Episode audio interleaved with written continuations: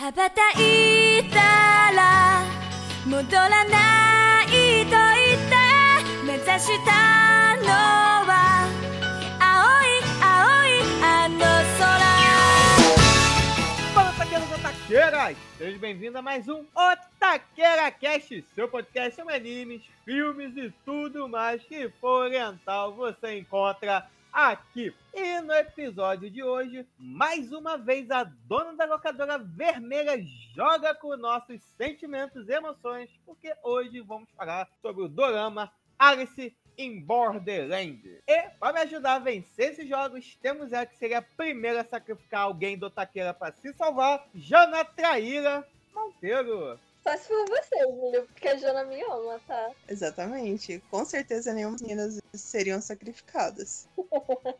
No Big Brother muita gente fala isso, mas Olá, pessoal. E toda vez que eu vejo esse tipo de obra, eu tenho a mais absoluta certeza que eu morreria em menos de 10 minutos. Morreria não, Jana, não ia deixar. Ai, pelo menos alguém pra me salvar. Cara, mas eu, se fosse um mundo desses, eu nunca ia querer ficar com alguém conhecido e alguém que eu amo, cara. Porque imagina, no jogo de copas, principalmente, fudeu. Ai, cara, eu já entregava os pontos na hora. Eu vi lá Copas, falei, não, gente, pode ir. Eu me sacrifico pelo grupo. Ah, vá, duvido. E para fechar nosso grupo de jogadores, temos ela que criaria um parque com jogos e prostitutas, Biazon. Eu tenho certeza de que se eu fosse líder de uma seita, a regra de vestuário seria que todos os caras teriam que se vestir de Lolita. Esse é o paraíso. Apoio completamente.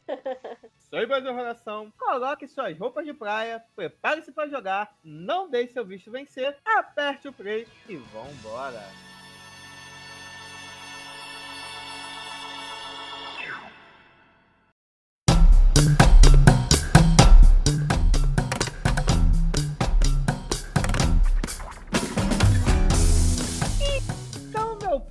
hoje vamos adentrar o mundo de Alice in Borderland, mas antes disso, conversar aqui com minhas queridas participantes desse jogo de sobrevivência que é gravação do Otaqueira Cast. Cara, eu quero falar pra vocês que duas coisas importantes. A primeira é que em 2021 a gente tá gravando bastante coisa diversa, hein? Começamos com aquele shonenzinho de esporte, passando por uma ficção científica. Semana passada falamos de um filmezinho, agora estamos num doramazinho. Eu acho que tá bem, hein? Tamo bem. É um drama meio shonen, mas eu acho que a gente tá tentando, pelo menos. O importante é que você tem que ver o copo meio cheio. Finalmente, depois de, sei lá, dois anos você falando na introdução que a gente fala sobre dorama, veio um dorama. Sério, nunca tinha tido nenhum drama antes. Não. O máximo que teve foi aquele mini, aquela minissérie de lenda urbana, que são episódios bem curtinhos e tal. Não, é não pode ser classificado como dorama aquilo. Mas tem que começar de algum lugar. Não, pera, mas e o grito? Esse você não participou, não. Só foi eu e o mestre. Não, eu participei sim. Certeza. Ah, não, não, não. Grito sim, verdade. Mas nós fizemos de outro de terror enquanto você tava ensinando os peixes a lutar. Você tá sendo mestre de peixe. Lutar pra me fuder, conseguiram. Que isso, agora você já é uma mestra. Sim, cara, não. Foi tipo a jornada do herói, assim, de, de episódio de programa de shonen. A vida é um shonen. Quando você vence um chefe, do nada parece um mais forte ainda. E assim vai esse ciclo de lutar eternamente. verdade. É, só falta o alívio cômico. não, tô brincando. Eu tenho humor na minha vida, assim. Nem que seja um de rir da sua própria desgraça. Nós somos o seu alívio cômico. Sim, é verdade. O Ataqueira é um alívio cômico mesmo. Mas tirando isso, acho que normalmente, sempre que a gente fala de alguma coisa de desgraça, pós-apocalipse, a gente fica se perguntando se a gente ia conseguir sobreviver, né? Eu lembro que teve um de zumbi que a gente se perguntou se a gente sobreviveria. E agora eu pergunto pra vocês: vocês acham que vocês conseguiriam sobreviver nesse mundo de Borderlands? Ah, não, nem fudendo, cara. Eu fiz tipo 14 de 45 em matemática no Enem. Minha parte de raciocínio é muito ruim, cara. Eu, tipo, jogo os tabuleiro, eu jogo sempre no modo caótico e. Eu acho puzzle muito foda, muito maneiro, mas eu sou muito ruim. Então. Mas aqui, nesse mundo, não tem só jogos de raciocínio. Você também tem outros: tem resistência física, trabalho em equipe. Tem um da favorito da Jana que é da traição. Vai que você é melhor nos outros. Eu sou sedentária, então, tipo, o físico eu tava fodida também. Eu tenho que correr de, um, de, um, de uma pantera, numa represa. Você tinha que segurar numa barra de ferro, subir não sei quantos andares. Vamos lá, tem de fato jogos de raciocínio, esses eu não ia conseguir passar. Ainda mais com esse limite de tempo, assim. Eu acho que, sei lá, se fosse um tempo maior, Aí eu acho que você ia acabar eliminando todas as possibilidades e tal. Mas com esse tempo eu com certeza ia morrer. Nas provas de resistência física eu tô com a Jana, assim, eu tô até tentando mudar mais esse ano e tal, mas se me pegassem agora, eu tava fodida. Também tô tentando mudar, tô comendo quatro pedaços de pizza aqui. Tô mudando minha alimentação. não, não, eu tô, tô mais direitinha. A parada de, de sorte, aí eu acho que é 50-50, assim.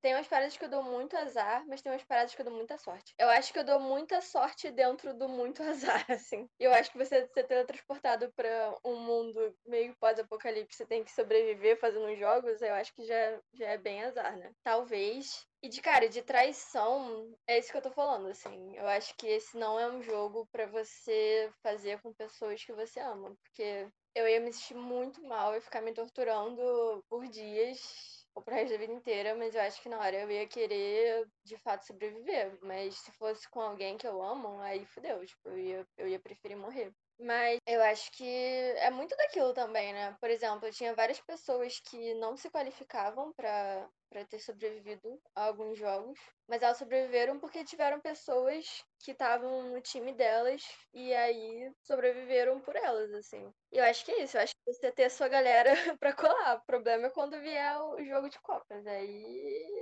aí quem já fez um trabalho em grupo ou na faculdade, na escola, sabe muito bem que dá para passar sem fazer muita coisa. Em qualquer, em qualquer coisa em grupo, sempre tem encostado, né? Ai, fodeu, porque eu era a pessoa que fazia tudo porque eu gostava das coisas do meu jeito. Ah, então, você é, você é se salvar e salvar, Jana. Você é, seu, é ter status em homenagem a você. Menino, mas eu tô falando que eu não tenho a capacidade de me salvar em uns jogos desses. Cara, eu fui assistindo esse drama, eu cheguei no final e não tinha nenhum jogo assim que eu, que eu pensei, esse eu conseguiria, esse eu sobreviveria ah. nesse. Não, tem um que dá pra sobreviver. Tem um que dá.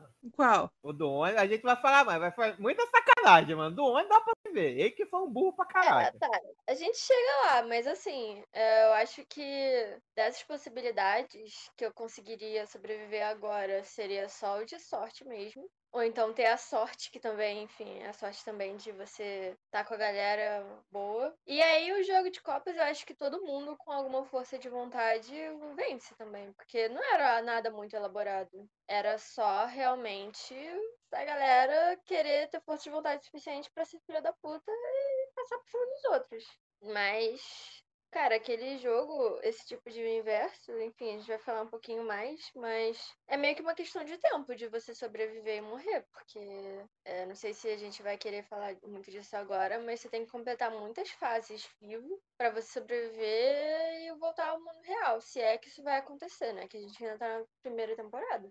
E assim, por mais que as pessoas estivessem sozinhas, quando chega no momento do jogo, eles acabam cooperando uns com os outros na maioria das vezes, né? Mas que tipo de pessoas vocês se tornariam? Eu acho que eu seria a pessoa que, que ia ficar quieta até o, o, meu tempo acabar, porque eu acho que aquele laser na cabeça é, é o jeito é, mais rápido. É doer menos, né?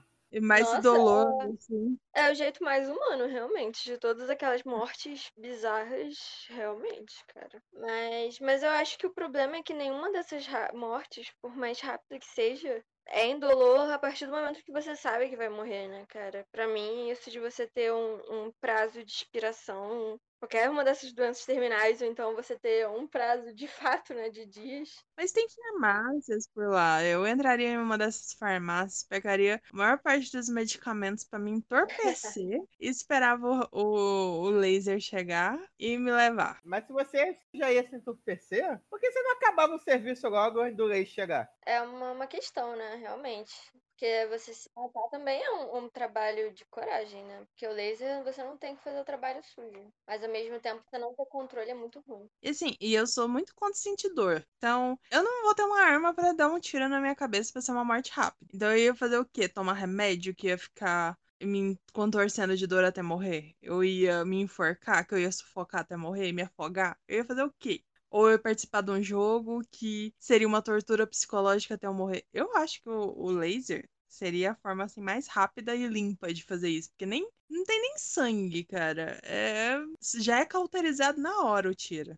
Eu acho que na hora a gente, sei lá, tem que ser. Pelo menos não no início. Depois de alguns jogos, aí você acaba começando a ficar meio surtado da cabeça. Mas no início, por, por pior que seja, você tem aquele 1% de chance de você sobreviver, sabe? Que o laser é morte certa, você sabe que você vai morrer. O jogo não, eu acho que esse é o, a tortura psicológica por trás da parada, assim. É você se agarrar a essa, esse 1% de chance de você sobreviver Apesar de que a maioria morre. Você sabe que você tem grande chance de morrer, mas. Mas também, simplesmente sentar e ficar esperando o tempo passar é uma puta tortura, né? Então acho que, por mais que minha chance, as nossas chances, né? Que eu também não.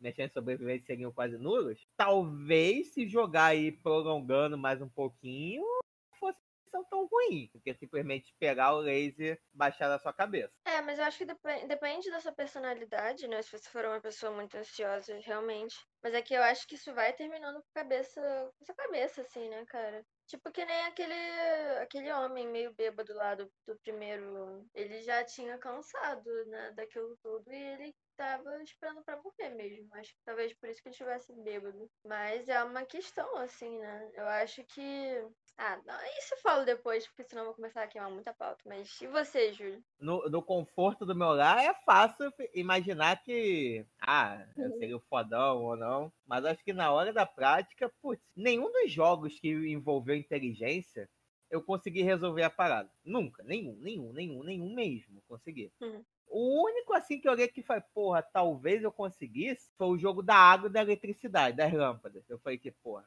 alguma chance talvez eu teria. Mas tirando isso, todos os outros jogos, a, a morte era certa. Mas em termos dos snipes, assim, tipo, quais você acha que seria a morte certa? Tá, esse de raciocínio, mas de habilidade física?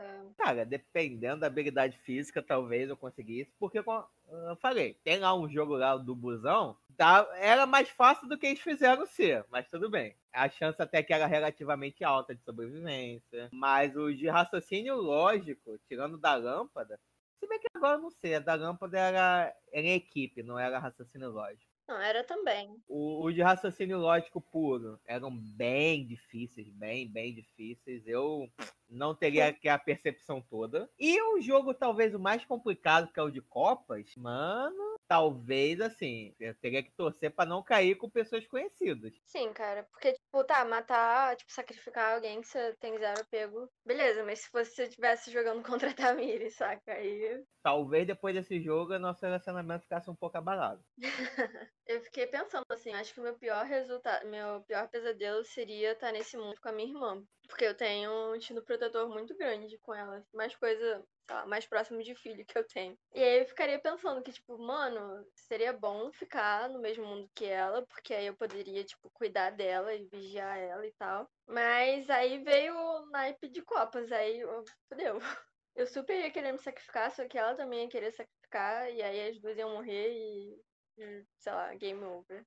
Mas foda é esse tipo de jogo que só sai uma pessoa. Porque uhum. tem jogos de Copa que todo mundo pode sobreviver. Mas tem outros que só uma pessoa sai viva. Isso que é a merda. Digamos que nós tivéssemos condições físicas suficientes, que nem a alpinista que tem no Dorama. Se a gente tivesse aquela, aquela forma física, vocês iam tentar ser mais lobos solitários ou ia tentar formar um grupo? Cara, eu acho que se não tivesse o, o jogo de copas, aí óbvio que formar um, um, grupo, mas com muitas ressalvas. Não, tem, tem. Não, o jogo de copa tem que ser considerado. Se seria uma loba solitária ou é formar um grupo? Cara, eu ia ser uma loba solitária ficaria também sozinha até ou encontrar uma pessoa que eu tenha mais afinidade, igual foi o caso da Usagi, ou então até ser conveniente, sabe? Me juntar a outras pessoas. Eu nem ia confiar, cara. Porque nesse tipo de mundo, o que mais tem é filho da puta. Porque a pessoa, como não tem mais leis, a pessoa joga com o que tem na mente dela. E a mente das pessoas pode, pode ser muito, assim, deturpada. Mas se você encontrasse alguém muito bom nos jogos, que nem um carinha dos cabelos brancos, não tem como saber 100%. Não, aí nesse caso eu super ficaria perto da pessoa, me agruparia, porque não dá pra confiar, então você já sabe que você não pode se pegar, mas ele vai aumentar muito as suas chances de sobrevivência, então. Querendo ou não, é, o ser humano ele tem instinto. Na vida normal, assim, tem pessoas que você consegue sentir uma ligação, sentir uma afinidade e outras que não dá, não desce. Então, eu acho que eu confiaria muito nos meus instintos nessa hora. Acho que ideal seria se manter perto dele nos jogos, assim, tipo, observar a distância. E aí, quando ele fosse fazer algum jogo, aí você ia com ele. Mas aí tem aqueles 25% de chance de você se fuder, porque ele não vai te hesitar em distrair, né? É, cara, nossa, uma escolha muito difícil. Mas de qualquer jeito, jogar ou morrer, faça sua escolha. Vamos partir finalmente pro Dorama, porque tá todo mundo doido pra falar sobre ele.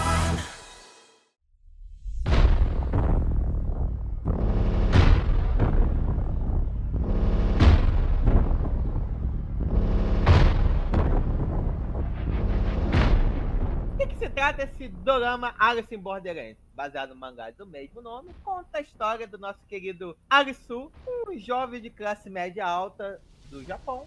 Só que ele é muito, muito, muito, muito bom nos jogos, porém, era muito mal visto pelo pai e pelo próprio irmão, porque ele não seguia aquela cartilha japonesa de estudar pra caceta, entrar no mundo corporativo e fazer carreira. Como ele adorava ficar jogando, ele era visto como um peso morto. Ah, não, mas é porque ele também, tipo, não queria nada com nada em termos de sustentar, né? Tipo, ele tava gastando o dinheiro do pai. Eu acho que eu vi mais por esse lado mesmo. Faz sentido. Porque ele desistiu de tudo, ficava o tempo todo jogando e, sei lá, bebendo e saindo com os amigos. Como se fosse um adolescente, ele já tinha 26 anos. O cara tá na terra do Japão, internet e tudo mais. Não sei por que o pai, meu filho, vai streamar pelo menos.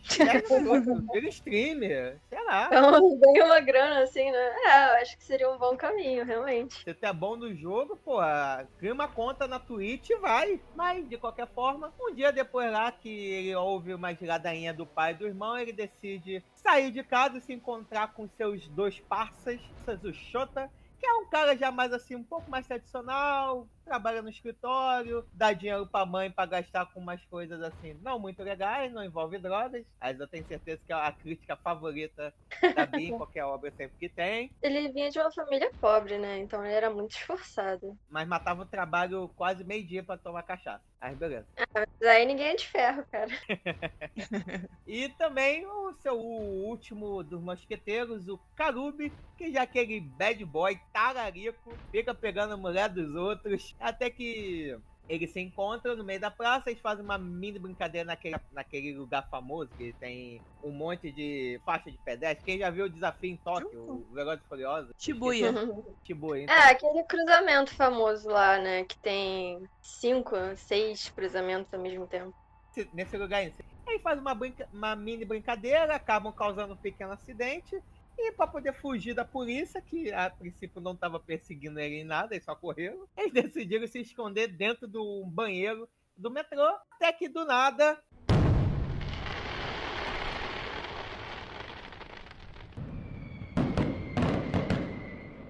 Simplesmente toda a parte elétrica e eletrônicos para de funcionar e quando eles saem do banheiro, eles se encontram num Japão totalmente vazio e nós. Do nada, ele simplesmente vem um letreiro dizendo: jogadores sigam por esse lado e vão seguindo, seguindo, seguindo e acabam se deparando em uma série de jogos mortais que eles só têm duas escolhas. Ou eles jogam e tentam sobreviver, ou espero que a validade dos seus vistos acabe e um laser vindo do céu os acerte que nem um raio tacado por Zeus. Então eles não têm muita escolha. Ou é jogar e tentar sobreviver, ou esperar a morte chegar. E a partir daí, meus garotinhos, Alice em Borderland, em Borderland começa lá no alto, parceiro. Que dorama foda! Já começa aqui. Que dorama maneiro, velho. Puta que pariu. Foi muito maneiro assistir esses oito episódios. Mas que, quais foram as primeiras impressões, assim, de vocês? nesse primeiro até segundo capítulo.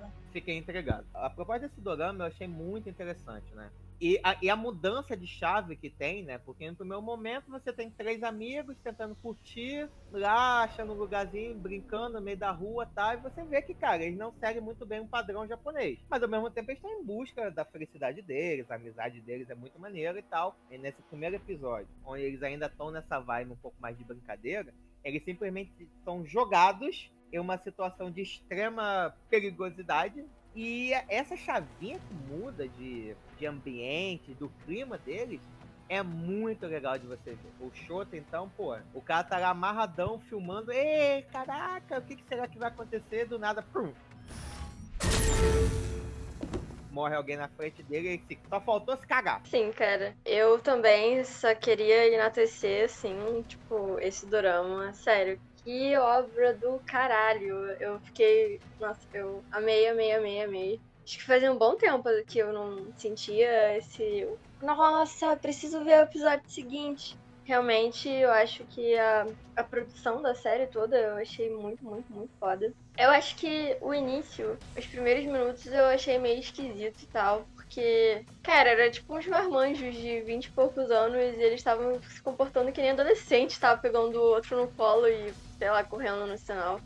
Mas eu acho que, sei lá, compõe bem essa atmosfera que a gente vê dessa mudança brusca que o Júlio já falou, né? De você estar tá numa realidade e tal.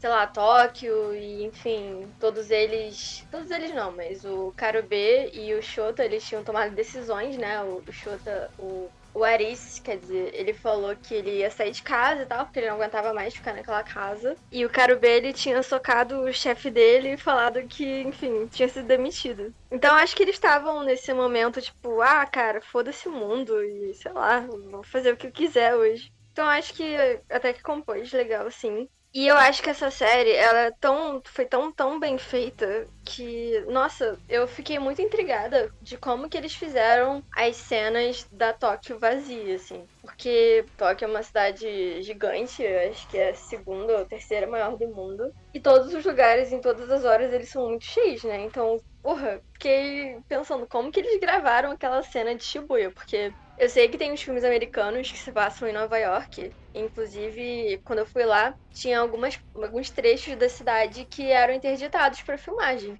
Só que a maioria dos filmes, eles, eles até aceitam os figurantes atrás, assim, sabe? Você não precisa apagar todo mundo. E essa produção não. E eu fiquei tipo, caraca, cara, como que eles fizeram isso? Nossa, muito bem feito. Aí eu fui procurar e eles aparentemente gravaram nas localidades que tinham pessoas.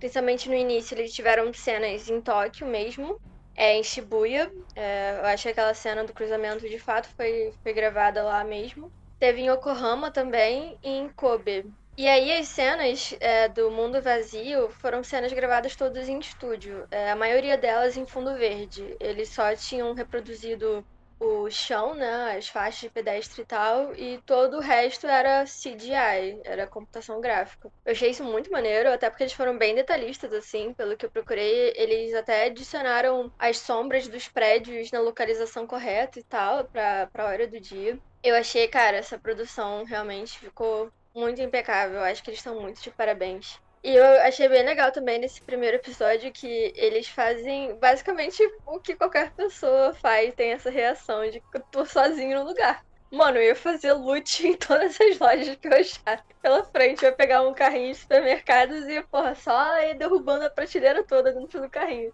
Mas realmente, assim, tem essa mudança dos jogos bem legal também. Eu achei. De fato, ele nesse primeiro capítulo que você tem uh, o primeiro desafio, ele dá um, um, tapa na cara, tipo Game of Thrones, assim, tipo, o Ned morreu, a menina morreu e tudo tá bom. Nesse episódio as pessoas morrem. Como diria o Morte, everybody gonna die.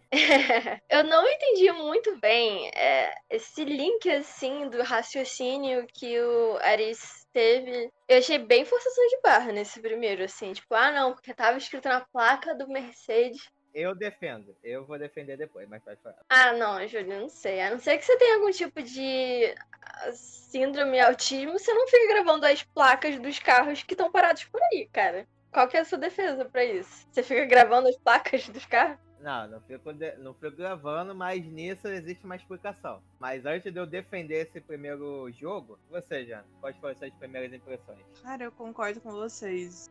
Mentira! Não, não, esse dia chegou.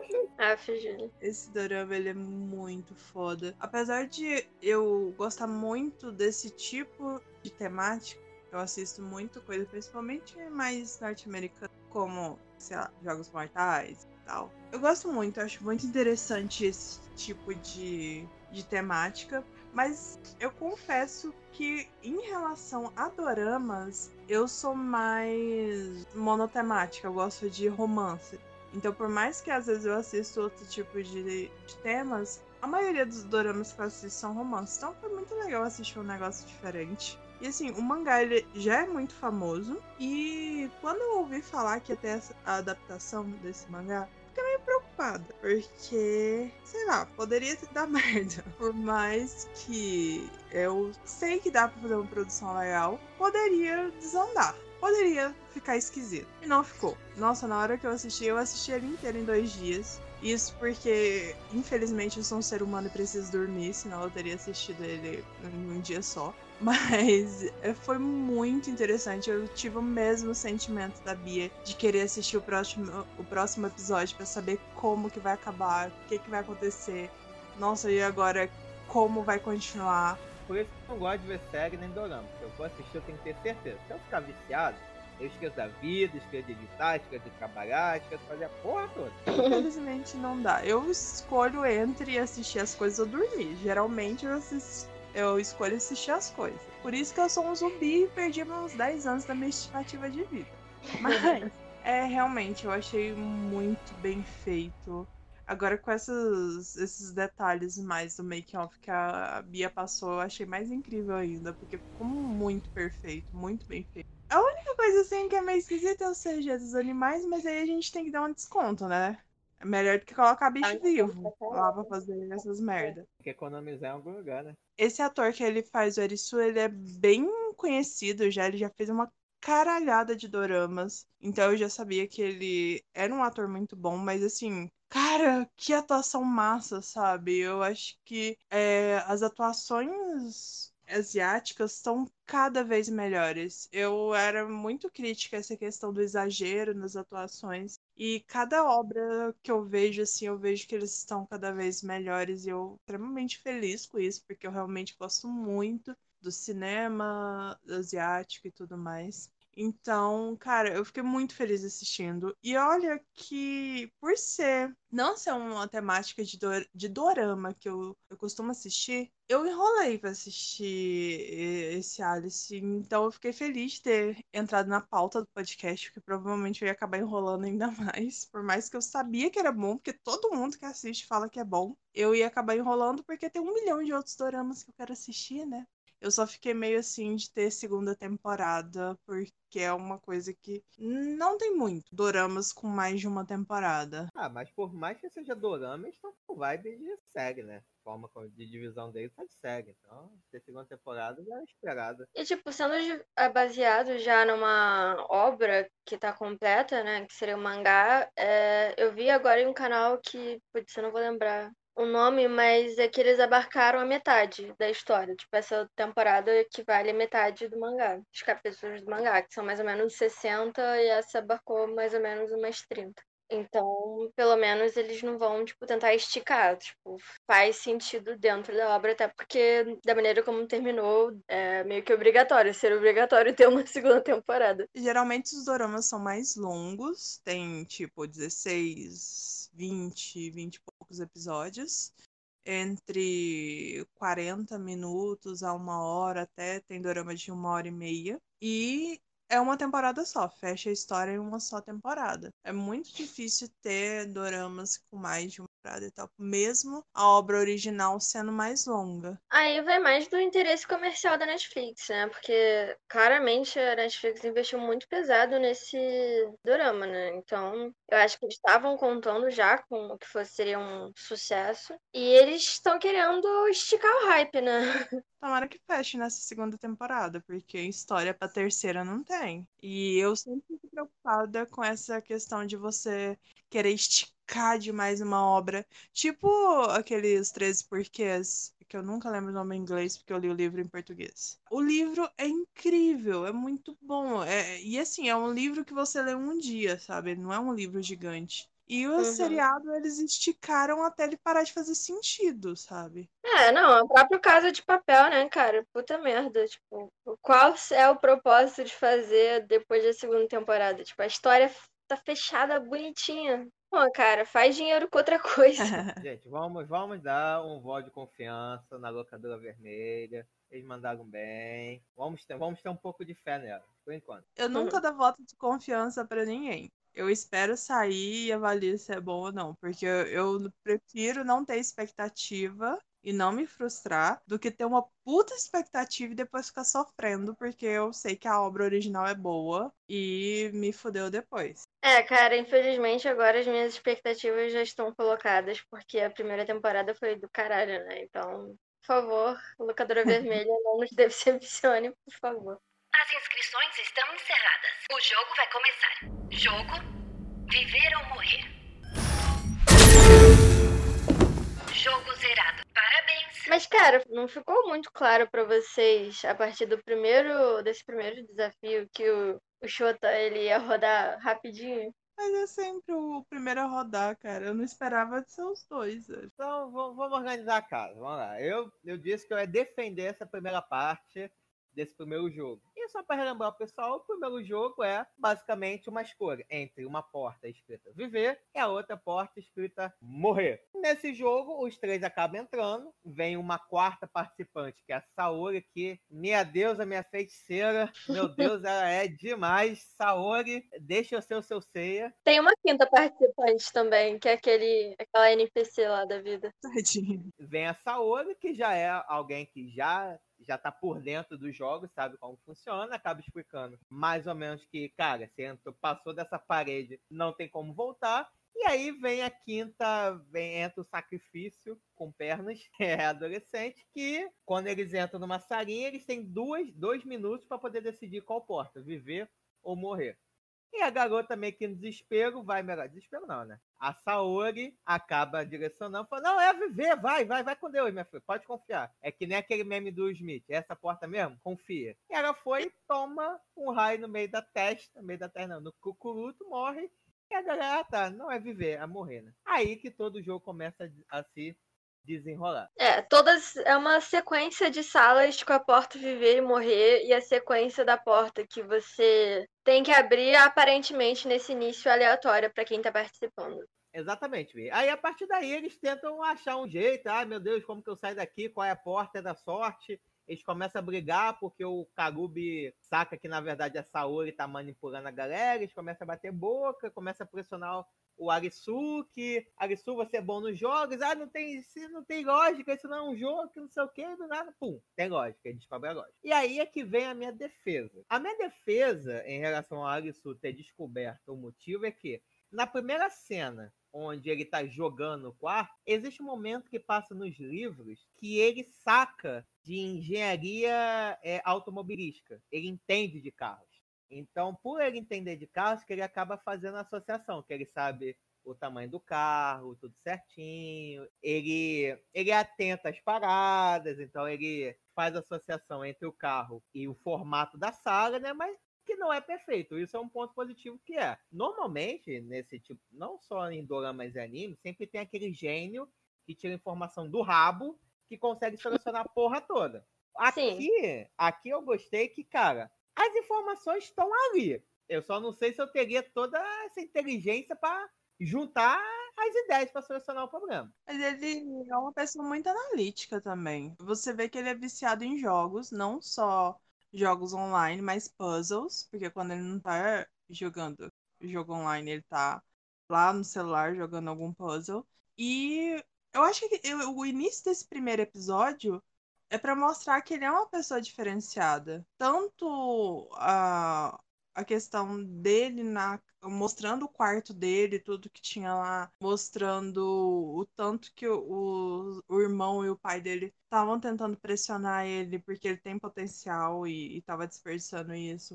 Os próprios amigos, na hora que o, que o fala pra ele, pra ele parar de andar com os dois e ir porque e viver a vida dele, porque ele tem potencial diferente deles. Então você vê que ele é tipo um gênio. Só que, pelo que eu entendi depois da morte da mãe dele, ele entregou os pontos. Mas ele é muito analítico, porque você vê, ele entra lá, ele, ele consegue ver, ver o carro, ele consegue, percebe a, o mapa lá do prédio para identificar onde que inicia o elevador e tudo mais. Ele sempre tá percebendo tudo ao redor. E quem é muito ficcionado em games já tem esse tipo de senso, tipo de você chegar num lugar e ver e olhar tudo que tá ao seu redor. E no caso dele é extremamente mais apurado. Jogadores profissionais, uma das habilidades, tanto motora, mas a percepção é muito trabalhada. É, assim, eu acho que ouvindo a explicação de vocês, explicações de vocês,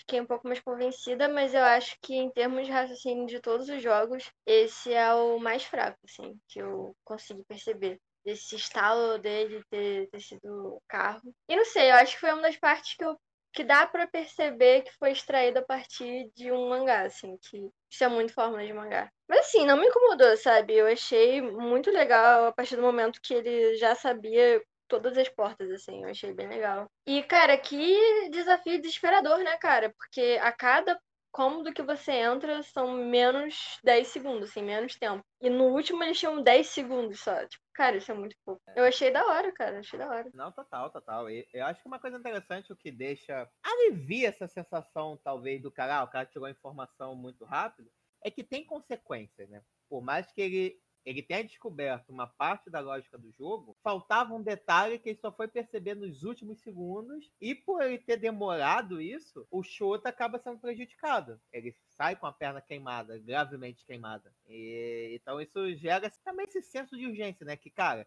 o menor erro de cálculo ou de tempo de reação, alguém pode morrer ou ficar gravemente ferido. Que para um grupo é péssimo isso acontecer. Aí o que acaba gerando outra, outra dificuldade, né? Que, pô, como que o Shota vai participar de um jogo com aquela perna toda queimada? É, sim, mas aí eu, eu meio que já entrega pra você que esse personagem em algum momento vai rodar, mas também não acho isso um problema, não. Eu fiquei com dó. Vocês perceberam já que é sempre a mesma pessoa que sempre se fode no início? Aquele cara meio bonzinho, meio tímido e. Cara, não, cara, coitado. Quando ele foi para aquele mundo, eu falei, hum, pronto, cara.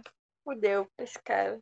Mas isso é uma regra não escrita da vida. O bonzinho se fode sempre. O bonzinho só se dá bem em obra de ficção, gente. O bonzinho é sempre que se fode, né? Aquele que tem personalidade bem bonzinho, tímido e tal. Tipo, você vê que a pessoa já vai rodar. Mas a minha dúvida era mais em relação aos vistos deles. Primeiro que eu achei essa ideia de vistos muito, muito legal. Mas uma parada que não ficou tão clara para mim é que os dias de visto são equivalentes ao número da carta? Tipo, sei lá, eu não lembro mais o naipe inicial, mas eram três de copas, vamos supor. E aí eles tiveram três dias de descanso, de visto que eram uma carta de três, é isso? Pelo que eu entendi, quanto mais difícil era o jogo, mais dias de visto eles recebiam. Então, mas é equivalente então às cartas. Sim, sim. Ah, mas eu acho que não, porque eu lembro daquele papel que ele tinha anotado os dias dele. Eu acho que não, não bate o número de cards. Porque ele conseguiu o 3, depois um 7. E ele não ficou sete dias parado. Não, é porque ele tem. Ele tinha três dias quando ele começou. Ele Aham. ganhou um jogo de três. Depois teve um outro que foi o do Coisa, que é o segundo jogo que eles participam. Então ele ganhou mais dias. Teve o do sete. E teve um outro jogo depois. Então eles têm quatro jogos antes de ir pra praia. Eu achei bem legal essa maneira também de que eles arranjaram das pessoas estarem sempre que tá jogando. Mas eu tenho uma dúvida, uma outra dúvida também. Se eles não tivessem seguido as instruções e ido pra arena de jogos, eles poderiam ficar lá de boas, de bobeira pra sempre? Com certeza não. Porque, pô, se fosse. Caraca, cara, que, que merda. Por que, que você pisou naquela porra da- daquele laserzinho? Porque senão era só ficar curtindo lá com seus brothers. Ah, é com certeza, em algum momento eles iam morrer e não entender nada. Então, mas é que isso não tá em- escrito em lugar nenhum nesse no regulamento, né? Não tá escrito. Ninguém falou que você precisava começar, porque de fato depois que você começa, aí você tá ferrado, né? Porque seu visto expira, mas eles não tinham nenhum documento que obrigassem eles a ficar sempre participando de jogos. Na verdade, eles não assinaram nada nem pra começar a jogada. Sim, Mas eles chegam lá e já começam no primeiro dia, não é? A jogar? sim, mas então, e se eles tivessem, tipo, ah, não, não quero seguir esse não, não, quero, quero dormir hoje. Tipo, eles não estariam vinculados a nada. Ou provavelmente eles já entram com um dia só. Então poderia ser morto no primeiro dia. Sim, é, essa era a dúvida, assim, porque senão fiquei com pena deles. Ah, mas B, pô, o maluco, quem fez aquilo tudo investiu uma grana. Pô, o maluco pensou em tudo quanto é plano, ideia de jogo Camba 4 e falou: puta que pariu. A galera que não começou a jogar. É, eu acho que talvez seja um pouco da natureza humana também, né? Tipo, a cidade toda tá desligada, vocês estão numa parada que vocês não estão entendendo nada. Eu acho que seria só natural você querer seguir a, a luzinha. Apesar de que, cara, um universo pós-apocalíptico, eu acho que não é uma boa, assim. Inclusive, quando a gente chegar na parte da praia, a gente discute isso melhor, mas. As inscrições estão encerradas. O jogo vai começar. Jogo Viver ou Morrer. Jogo zerado. Parabéns. E teve uma parte que eu falei, cara, nossa, isso, isso é muito coisa de animes, porque isso não aconteceria na vida real. Da Saori, tipo, transando lá com, com o Shota. Primeiro que eu achei muito maneiro também a, aquela parte que eles perguntam, pô, onde é que vocês estavam? Ah, eu tava. Eu tava, sei lá, eu estava no banheiro e tal, do metrô. Aí ela, e você? Aí aparece ela, tipo, gemendo, transando, assim. Eu achei muito legal. Coitado, deixa o Shota feliz. Daqui a pouco. Não, então, pra mim, ela é o típico de personagem de shonen barra seinen, principalmente, de ter aquela presença feminina, de ser uma mulher femme fatale e tal, que, nossa, porque ela tava transando na vida do pessoal dela, aí nesse mundo ela vai ser a piranha que dá pra geral, tipo. Não, não, calma aí. Eu não achei ela a piranha para dar pra geral. Eu acho que ela era manipuladora. Eu não falei que eu acho que ela era piranha, mas, tipo, dos três, por que ele? Porque ele era o ferido. Ela sabia que se, em algum momento eles iam ter que jogar com ele, senão o visto dele ia acabar. E ele não tinha chance, ele tava todo fudido. Exatamente, cara. Ele era o que menos tinha. Era o menos valioso dos três. Mas exatamente, exatamente. Não, se fosse eu na pele dela, assim, dela pensar, tipo, ah, cara, eu, eu tenho que conquistar e trazer alguém pro meu lado. Seria o Aris. Porque, porra, ele é o que tem o maior potencial de cara, assim, de todos em termos de jogo. Mas tinha uma coisa que os outros não sabiam. O jogo de copas. Então ela, sab... então ela sabia que em algum momento ela ia precisar de alguém para servir de sacrifício. Ou no jogo de copas, ou igual no outro jogo anterior, de sorte. E ela falou o seguinte: ah, vou manipular aqui o Xota para ele estar no meu time, para dar no. falar na orelhinha dele, ó. Xota, sei o que, você já tá machucado, então seria melhor você morrer em nome do grupo, que não sei o que, não sei o que, foi, foi o diabinho. Mas a próxima etapa era exatamente tentar conquistar o Agsu, o Karube. Era só, ela só foi no Xota porque, ah, esse aqui vai ser meu peão, pra eu poder sacrificar. Eu não sei. Eu acho que faz sentido, mas eu ainda fiquei com essa sensação de. Ah, tá. Só porque era uma brincadeira que eles tinham feito. Tipo, ah, você quer morrer virgem, cara? Aí ela vai lá no cara que claramente vai morrer no próximo episódio e dá pra. Aí eu fiquei tipo, ai. Ele é o mais manipulável dos três. Pela É, personalidade eu, com dele, com certeza. Pela personalidade. O. Karubi, ele já tava enfrentando ela. Ele não tava muito convencido sobre ela lá. O Arisu, ele é muito esperto. Ele não ia cair fácil na lábia dela. Então ele era o, o alvo mais fácil. E essa é a, a forma que ela aprendeu, sabe-se lá por quê, a conseguir as coisas que ela quer através do sexo. Tanto é que ela tava transando com o cara lá, que era o coordenador do setor que ela trabalhava, pra poder ganhar uma promoção. Sim, mas eu acho que esse próprio fato já me deixou meio incomodada, saca? Porque é isso, assim, é é a representação feminina que muitas obras de shonen de seinen têm, assim, de representar essa femme fatale que a arma dela é o sexo, sabe? E sei lá, isso de cara me deu uma incomodada, assim. É da mesma forma que sempre tem o cara mais vulnerável, o cara mais genial e o cara mais bruto do- nos shonens. Sempre, sempre tem a mulher manipuladora. Sempre. Sim, sim, é por isso que eu falei que, tipo, me remeteu muito a falar, cara, isso com certeza foi adaptado de uma obra de mangá. Que no início eu também não sabia, mas, tipo, da maneira que foi gravada, se torna muito claro. Porque, de fato, é um clichê, caralho. E, sei lá, eu não gostei muito dessa parte, não. Mas, falando mais desse... Ah, não, tem um episódio do meio, né? Que só o Aris e o... E o Caro B, eles participem. É, participam. Contra o Lobo. É. É Lobo ou coisa que eles falam? Coisa. É, aquele É. jogo foi legal. parceiro. É, e que aparece a Usashi pela primeira vez. É, no primeiro, no final do primeiro você já vê que ela vai ser um personagem relevante, né? Mas eu gostei desse segundo jogo, o jogo intermediário que só o Aris e o Karube eles jogam, que você é apresentado para alguns personagens que você sabe que vão se tornar relevantes, né? A Usagi, que já tinha se introduzido no final do, do último episódio, que ela é uma alpinista, né? Então ela tem uma aptidão física muito boa. Aí tem a a gangue dos, dos votantes do público eleitoral do Trump, que eles são aqueles caras de regata e a calça camuflada. E, tipo, tá, eles vão ser importantes também. E tem também o cara loirinho, que eu achei ele muito, muito, muito, muito parecido com o levantador da Nekoma, fisicamente. Eu achei ele muito idêntico, essa cara mais de gato, cabelinho loiro, corte, eu achei muito parecido. Daí eu esqueci o nome dele, mas eu fico na minha cabeça chamando ele de levantador da Nekoma.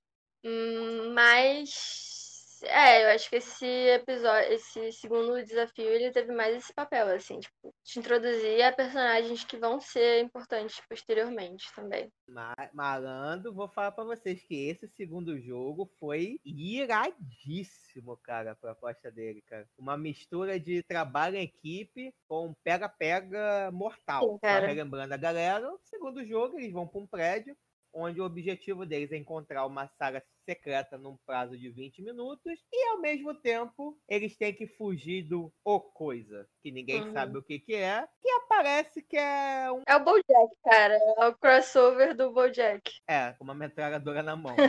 Não, eu achei esse seria um dos que, sei lá, mais me deixaria nervosa esse desafio. Eu tenho muito nervoso, eu fico muito nervosa com cenas de perseguição, cara, que eu tenho que fugir da pessoa e você não consegue enxergar a pessoa. Nossa, isso me deixa muito, muito, muito estressada. Aquele jogo Prince of Persia 2 que você tinha que fugir do Dahaka. Boa, Eu muito demorei-.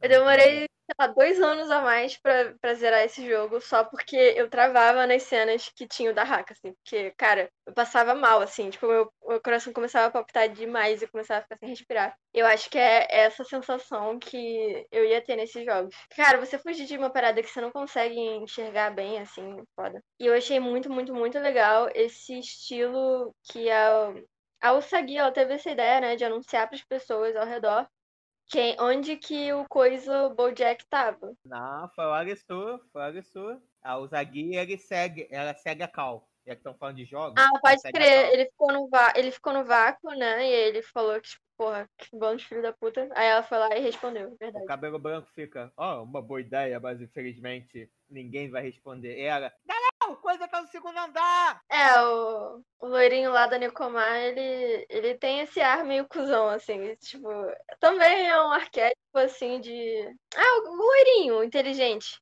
O Xia. Eu falei, só o ar de cuzão? Hum, Não é só o entendi. ar de cuzão. Ele é, ele é cuzão. Ele é cuzão. É, assim. É, cara, enfim. Esse daí é tipo o arquétipo, assim, de, de personagem de Shonen também, que é aquele overkill que tá acima daquela parada toda. Tipo, todo mundo desesperado, assim, e ele tava de boaça, só esperando o momento certo de agir, porque ele já tinha sacado desde o início. Eu gosto desse tipo de personagem. Eu queria ter a tranquilidade que esse cara tem. Porque o mundo tá pegando fogo e ele tá tranquilaço. Cara, mas é um tranquilo que, tipo, o que ele faria se o Bojack aparecesse na frente dele? Porque ele tava num beco sem saída, né? Tava no final do corredor. O que que ele ia fazer?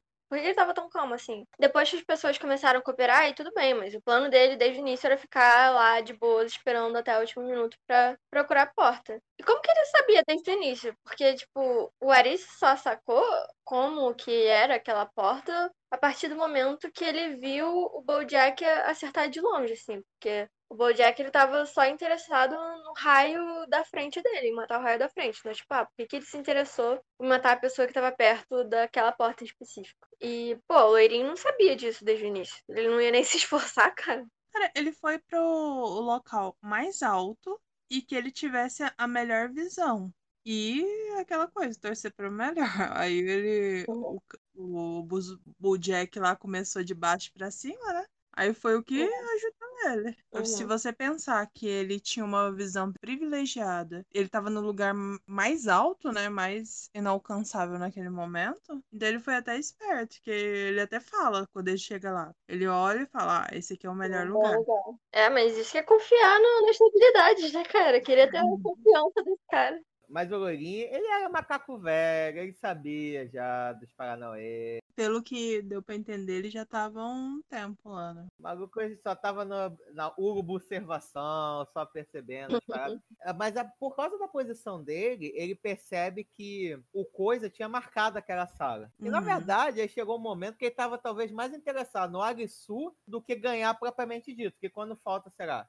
Dois ou três minutos pra acabar e fala, é, acho que chegou minha vez. Ele tava interessado no Arisu. Mas se você vê que as pessoas que estão mais tempo nesse jogo e que são mais analíticas e tudo mais, elas se dão ao luxo de analisar outras, pessoas. Você vê aquela é, policial lá, né? Que ela também, cara, tipo, tá todo mundo a ponto de morrer. E ela Inclusive quer que ela- o Arisu desvende o mistério, sendo que ela já desvendou há muito tempo. Pior RH do mundo, mas daqui a pouco a gente chega lá. E também, pô, uma coisa que nós não podemos esquecer também é que assim que eles começaram o jogo, começou a se entrosar um vendedor de imóveis com ele. Ah, galera, já passei por muitos jogos, que não sei o que, e tal, né? Na primeira oportunidade, os três saem correndo!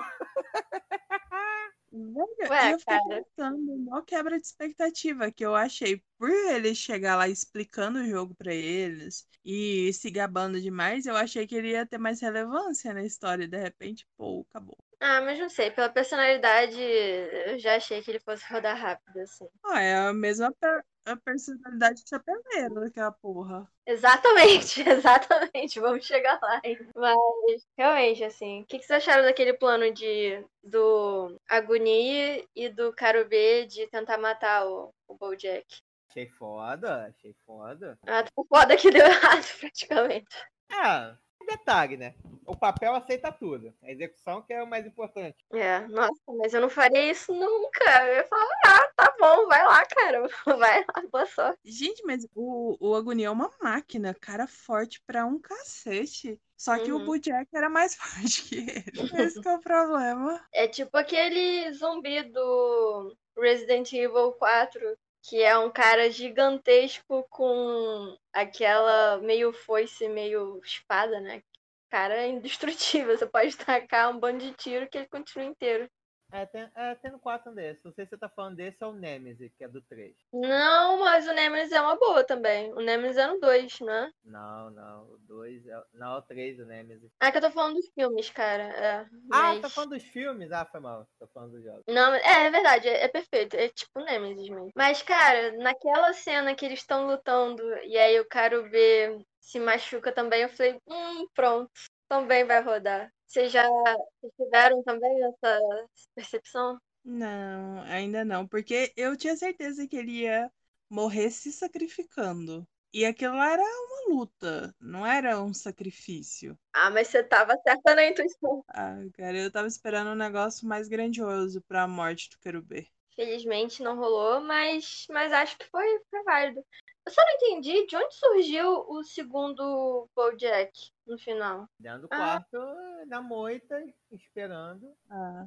E assim, o que eu achei interessante nesse jogo foi porque esses primeiros jogos são muito pra mostrar como que é a dinâmica dessa nova realidade deles, né? E eu achei interessante mostrar que às vezes os vilões desses jogos também são jogadores. E, tipo, então o grupo de jogadores pode ter participações diferentes dentro do mesmo jogo e acabar um contra o outro. E isso é uma merda, velho. E, e eu achei assim. É uma coisa que eu não esperava. Não, isso tudo só pra poder fuder mais um pouco a cabeça do Arisu. Cara, mas eu achei muito maneiro no final lá da, da fase que eles veem que o Bojack é uma pessoa e é uma pessoa participante que tá com aquela coleira na cabeça que quando ela falhou, explodiu e tal. Aí você é apresentado ao mais elementos de que, tipo, caraca. Então Ah, mas- existem esses dois lados, assim, né? São times, na verdade. A gente tá lutando contra outros jogadores. Ah, mas o que doeu mesmo foi o Bojack 2, quando tirou a máscara, era uma senhora e, ela tava desesperada, sabe? Nossa, cara, eu entendi por que, que o Eric ficou daquele jeito. Não, cara, nossa, é muito, muito chocante. Imagina, você vê uma pessoa assim, você não tem absolutamente nada que você possa ter feito. E o seu sucesso significou a morte dela. Tipo, nossa, é muito mindfuck mesmo. Mas achei legal, eu achei legal também que eles são apresentados alguns outros elementos, né? Eles notam, né, que o, o eleitorado lá do Trump, de capa camuflada, eles estão com aquela pulseirinha. Então eles falam, tipo, cara, que que é isso? O cara B, ele pega o rádio e ele ouve alguém falando de uma certa praia. Então, são vários meio que dicasinhas, assim, que você recebe nesse, nesse episódio. Eu acho que esse foi o episódio mais importante pra trama, na verdade. E você também é apresentado aquele desenhinho que tava na calça do segundo Bojack, que era um desenho, aparentemente, de um círculo com várias fibras, assim, saindo, que eu tinha interpretado como se fosse um olho com um nervo óptico, assim. Parada meio doida. Mas eu achei esse episódio muito legal. Eu acho que foi um dos meus. Cara, não sei, são tão. São tantos bons que é difícil escolher os preferidos, mas eu acho que foi um dos mais importantes. Minha coisa preferida foi o salto sincronizado cruzado. Foi legal, que foi legal. no final. E eu achei legal que nesse episódio deu pra perceber que o Sasha é uma pessoa mais maleável do que eu imaginei que seria. Eu achei que ela seria uma personagem assim meio cuzona no começo e depois ia amolecendo. E não, é- ela é um- uma ótima pessoa. É, que no começo, na primeira cena dela, ela faz, ela tá com aquele ar de fodona. Bem, isso é muita cena também de, de quadrinho, né? Que a pessoa tá num lugar mais alto, olhando pra baixo, assim. Eu vou sobreviver. É tipo, cara, não, essa vai ser uma Saori 2, né? De sacrificar as pessoas, mas não, ela, ela era tipo, ela é lawful good, assim, ela, ela quer cooperar e tal, e ela não quer sobreviver a qualquer custo. As inscrições estão encerradas. O jogo vai começar. Jogo Viver ou Morrer.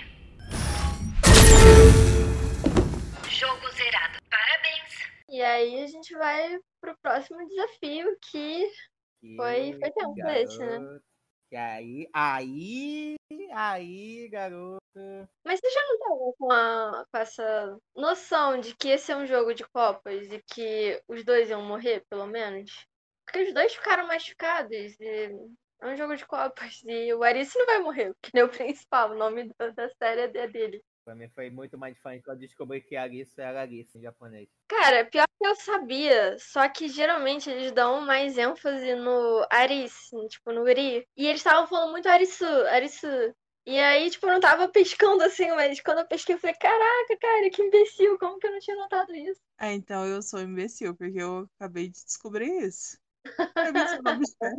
Eu achei que era só, tipo, uma referência a Alice. A- Arisu em Borderlands. Eu também demorei muito pra descobrir. Cara, eu confesso que esse episódio, pra mim, foi o mais impactante deles, a ponto de eu parar de assistir e só voltar a assistir depois. Tipo, no outro dia, à noite. Porque eu não tava esperando tão, tão cedo. Pois é, eu esperava o Shota muito cedo, mas Cara eu não esperava cedo. Mas, cara, eu achei esse episódio, ai, muito, muito, muito foda. Porque ele é muito simples, na verdade, né? Eles só dão as explicações cruzadas. Tipo, tem um lobo no- na matilha de carneiros, e aí o lobo sobrevive no final. E aí eles falam, tipo, as instruções falam. Se você é um carneiro, então você tem que se esconder do lobo. Mas na verdade, não. Quem é o lobo ganha. Então você tem que manter essa posição. Eu só achei bem ousado da parte dela, porque geralmente nessas posições que todo mundo quer almejar, é mais ou menos que nem aquele Tower of God, né? Você não quer ser o primeiro a manter. O primeiro a pegar e você tem que lutar pra manter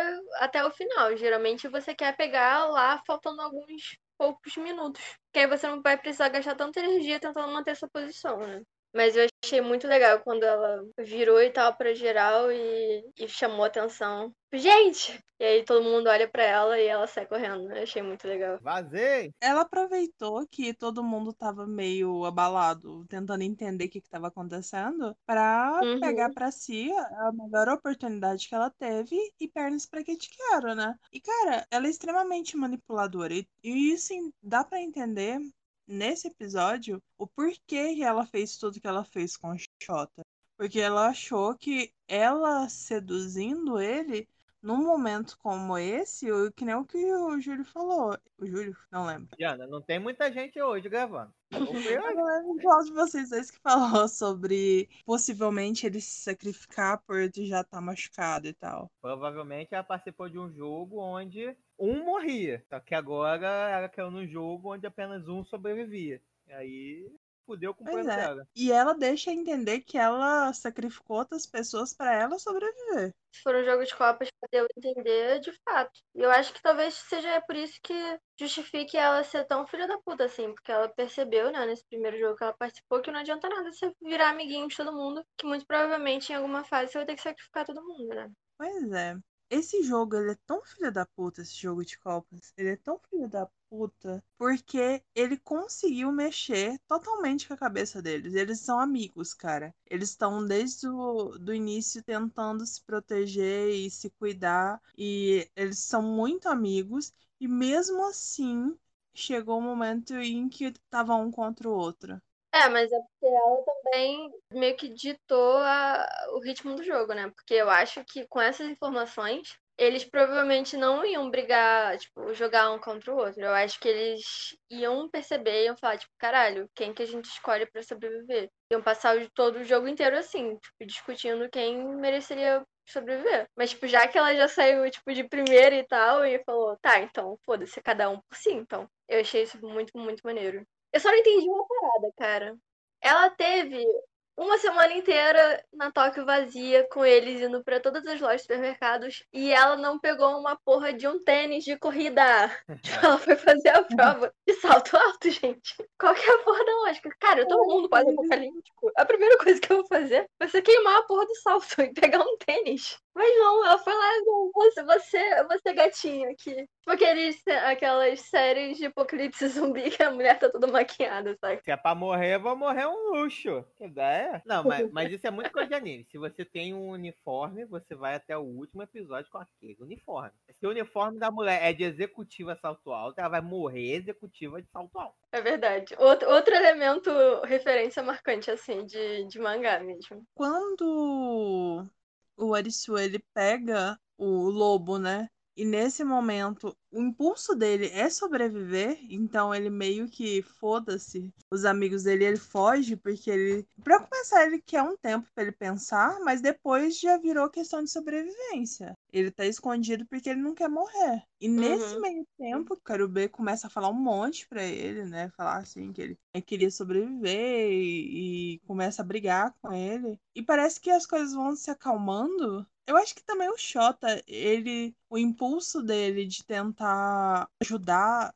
os dois, ajudar tanto o Arisu quanto o Karubê, faz com que eles se acalmem um pouco e eles, eles se lembram que eles são todos amigos. É, o Shota é outro sacrifício humano ambulante, né, cara? Você olha pra cara dele e fala, hum, vai ser sacrificado. Tipo, o momento mais triste desse episódio, em que É. os amigos decidem que o Arisu é o que tem mais chance de sobreviver lá dentro. E Sim. que ele vai ser o, o, o lobo.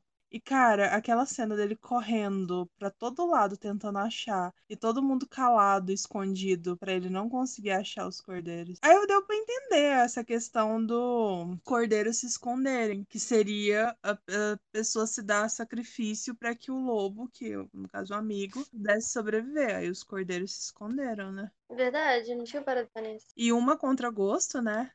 O, Xota lá agarrado nela, tampando a boca pra não deixar fazer barulho.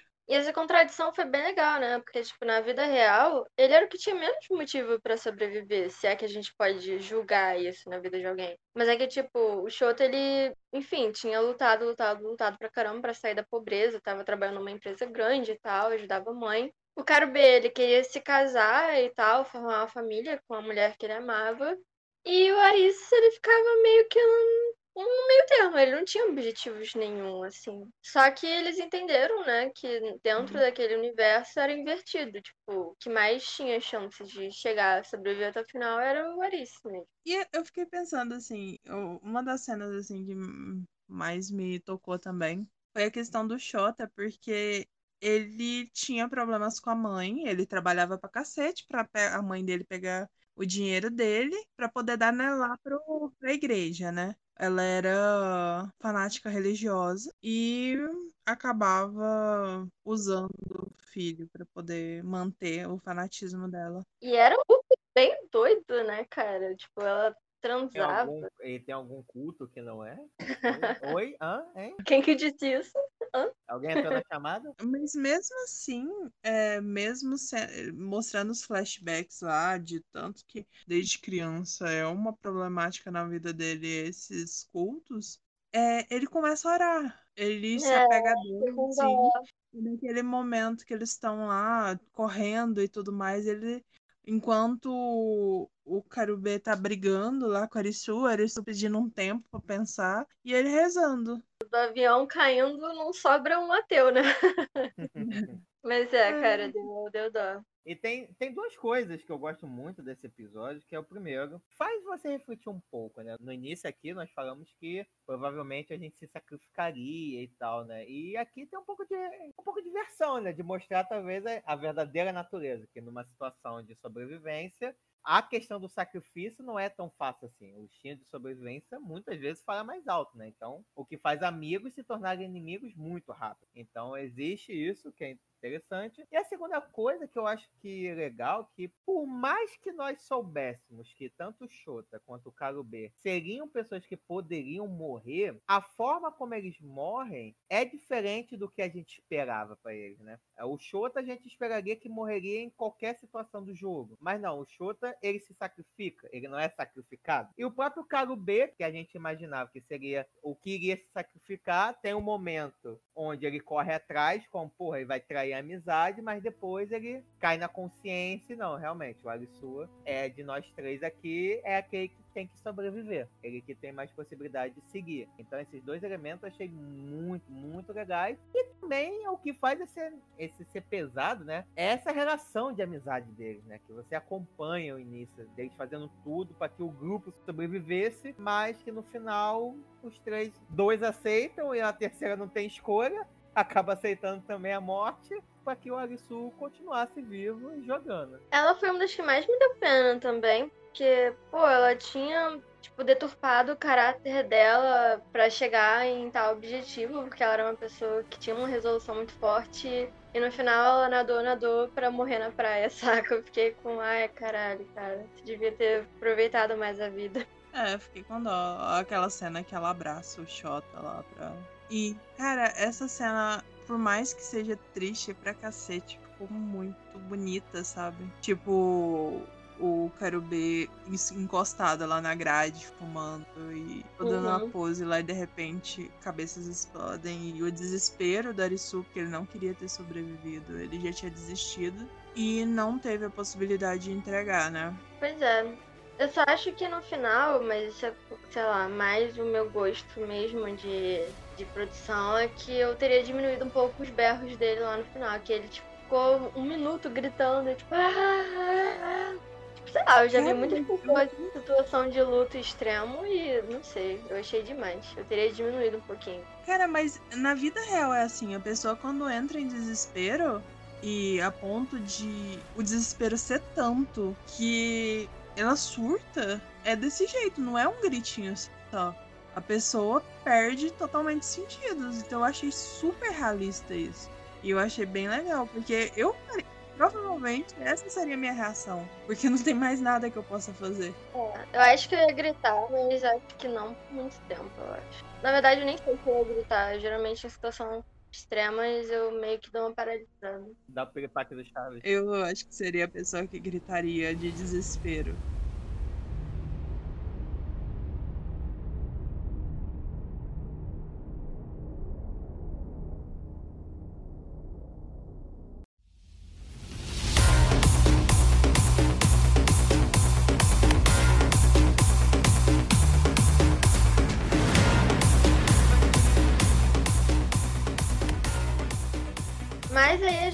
Pra próxima fase do anime, né? Quando esses dois morreram, porque assim, tudo bem, pelo que já tinha sido apresentado nos dois primeiros é, desafios, eu achei que eles fossem morrer, mas eu achei que eles fossem morrer, tipo, lá pro final da série e tal. E logo de cara, assim, tapa na cara de ser apresentado pelo jogo de copas, que a gente percebe, né, que eles vão morrer. E aí a gente vai pra uma fase um pouco mais dark, assim, né? Tipo, o Eris, ele fica super deprimido, né? Tipo, catatônico, é, na chuva, no sol e tal. E a Usagi, ela passa por ele algumas vezes até que ela decide que ela vai salvar ele. E aí ela pega ele no início tira ele, arrasta ele, dá comida para ele, cozinha para ele, etc e tal. E aí ele percebe que ele quer continuar vivendo, né? Até porque se ele desistisse completamente, os outros dois teriam morrido em vão. Eu achei bem legal, assim, eles tentando sobreviver também em Tóquio. Eu só não entendi. Cara, tem vários supermercados aí. Por que que em vez de você ficar caçando, você não vai na seção de enlatados, saca?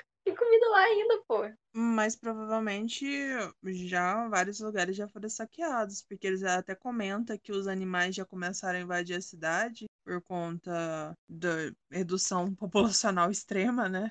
Então, e tinha muita coisa estragada já, então eles até comentam que o tempo, a passagem de tempo é diferente e provavelmente antes deles chegarem já tinha muita gente lá jogando que já tinha passado por vários supermercados mais feito limpa. A parada dela não é supermercado. A parada dela é caçar no mato, ir pra meio se embranhar no meio da floresta, subir montanha, essas coisas que eu não entendo. E eu acho ela muito massa, cara. Eu, eu gostei muito da personalidade dela.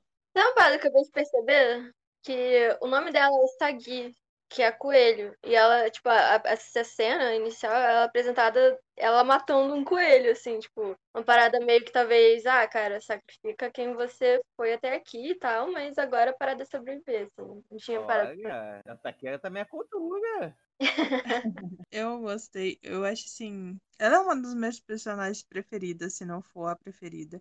Eu fico entre ela e a, a menina trans lá, porque. A, a... Cunha.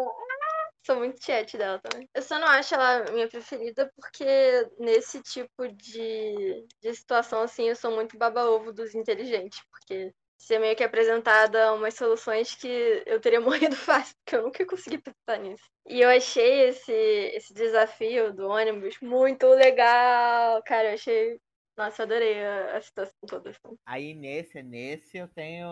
É nesse eu tenho meus Bom, mas tudo bem. Eles entram lá, né, no, no ônibusinho, que é dos anos 70, que é um ônibus analógico, né? Um ônibus velho, pichado. E eles meio que conhecem lá uma galera que são um grupo de amigos e que tem um ferrado, que, enfim, o Arice, ele meio que ficou compadecido. Eu já vi isso em algum lugar. Exatamente, ele tinha acabado de ver os amigos dele feridos meio que sendo sacrificados, né? Então ele tem um tempo que eles têm que chegar em determinado lugar, em, em duas horas, e aí eles meio que todo mundo se vê nessa situação de deixar o cara ferido para trás, né? E aí eles começam a todo mundo a correr loucamente. E eles têm um marcador no relógio deles que vai marcando a distância que eles percorreram, do zero até algum lugar. E tem uma reviravolta que eu achei cara do caralho. Quando eu comecei a ver esse, esse episódio, que eu vi o marcador, eu, eu pensei, quando você vai chegar do ponto A para o ponto B, geralmente a contagem é regressiva. Já não fazia muito sentido. Exato. Minha, minha, minha, minhas reclamações vão nesse sentido. Isso foi o cara que conseguiu descobrir que o tamanho de uma BMW era o tamanho de uma sala conseguiu fazer essa ligação e descobrir todo o plano. O filho da mãe não vai conseguir, não vai reparar que no ônibus está escrito é aqui? Porra, era uhum. só ter olhado para trás, gente. Não tava escondido. Tava escrito em inglês.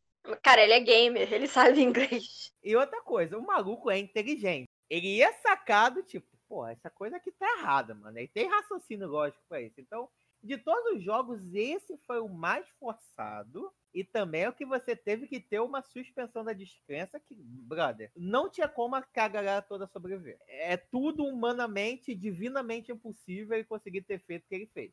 Porque quando ele tá no meio do caminho, ele encontra uma moto, ele segue em caminho, beleza. Depois eles enfrentam o Jaguar, enfrentam o Caralho 4, de decide voltar. Aí o maluco vai me empurrando a motinho Ele conseguiu empurrar a moto até chegar no ônibus. De algum jeito, deu uma maneira de conseguir reabastecer o ônibus. Pegou o ônibus, foi até onde eles estavam e quase que conseguiu sair. Aí eu falei, ah, não. Não, e tipo, a galera lá, o Sagi e o cara, eles têm a habilidade de correr mais rápido que deslizamento de água. né?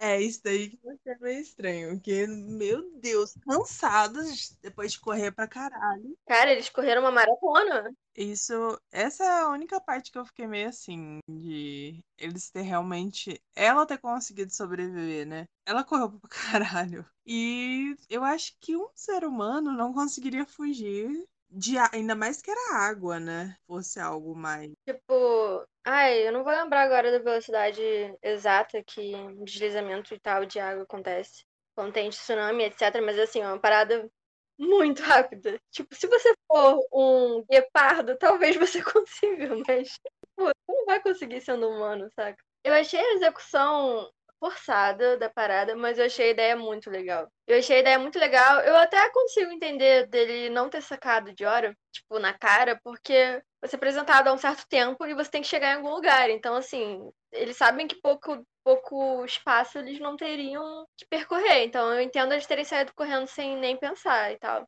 Eu teria saído correndo. Eu também, óbvio. Até porque, cara, do jeito que eu corro cinco minutos e morro, tipo, eu ia ter que, eu ia ter que fazer um minus tempo de Haikyuu, saca? Pra conseguir. Mas eu fiquei só com, tipo, caralho, cara, era só eles terem dado um passo pra trás sem querer, tipo, uma marcha ré. Exato, mas Eles é teriam ponto. visto. Ah! Mas, mas esse é o ponto. Uma coisa é se fosse o primeiro jogo dos caras, quem não soubesse que todo jogo tem um plano, tem uma parada, uma estrutura que eles precisam entender a lógica do jogo. E tem uma pegadinha também, né? Exato, os mancos já eram macaco velhos. Olha, isso é inteligente. O pessoal fala, porra, não. Tem alguma coisa erra- errada no relógio. Tá, eu até poderia aceitar que vamos correr, beleza. Mas em algum momento o Arisui teria que ir reparado, tipo, porra, cara, tem alguma coisa errada com isso daqui. Acho que a gente tá se afastando. E, a- Ele tinha que ter tido estalo no final, né? Eu acho que a única coisa que eu gostei foi que o, o, o rapaz estava no grupo que não conseguia andar, ele que pensava que ia morrer,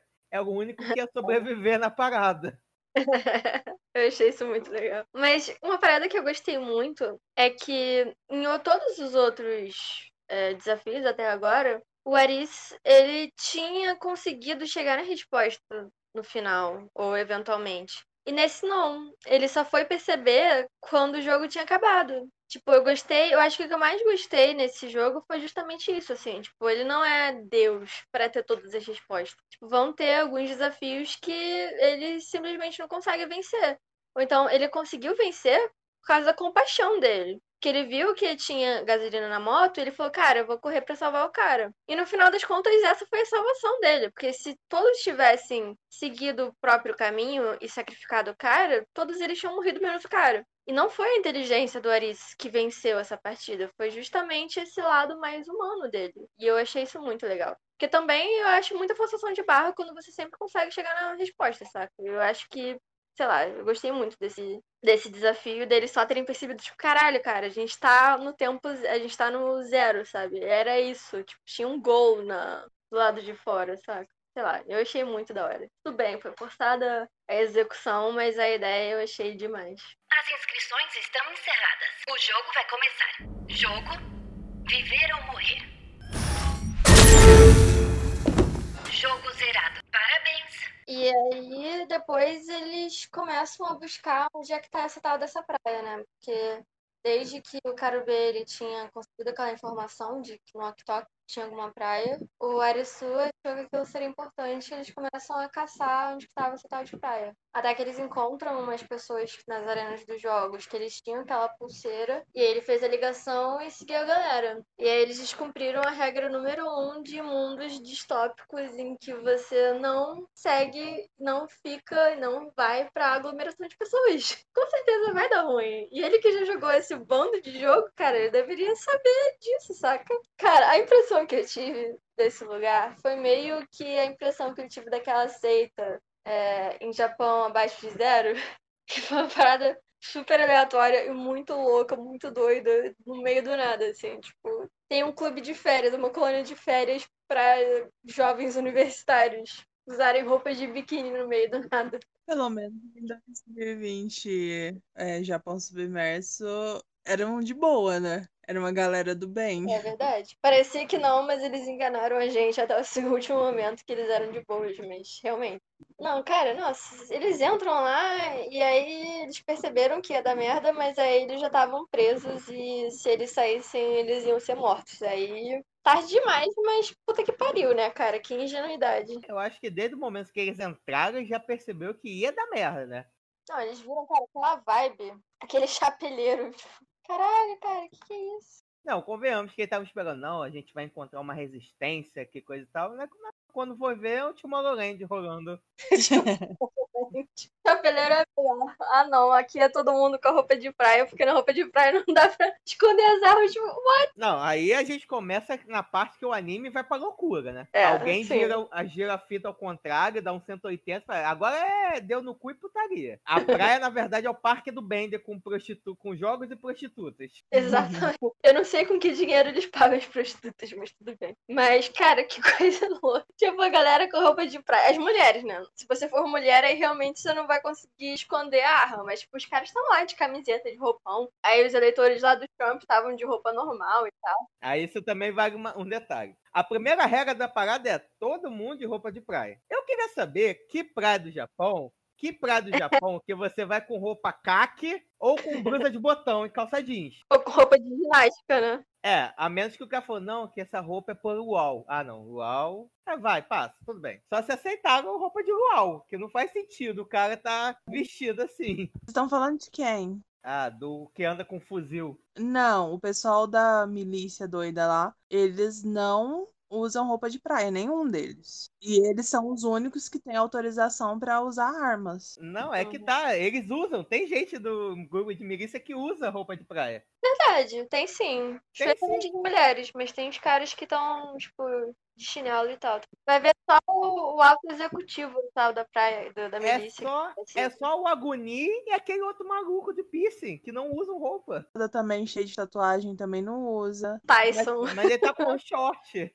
Ah, mas eu acho assim que eles estão meio que na vibe, porque eles estão todo mundo lá, tipo praia, e eles foram na vibe. Mas o pessoal do da milícia doida não parece ser obrigatório usar, porque eles já usam arma. Então não precisa esconder uma arma, porque eles já estão com a arma.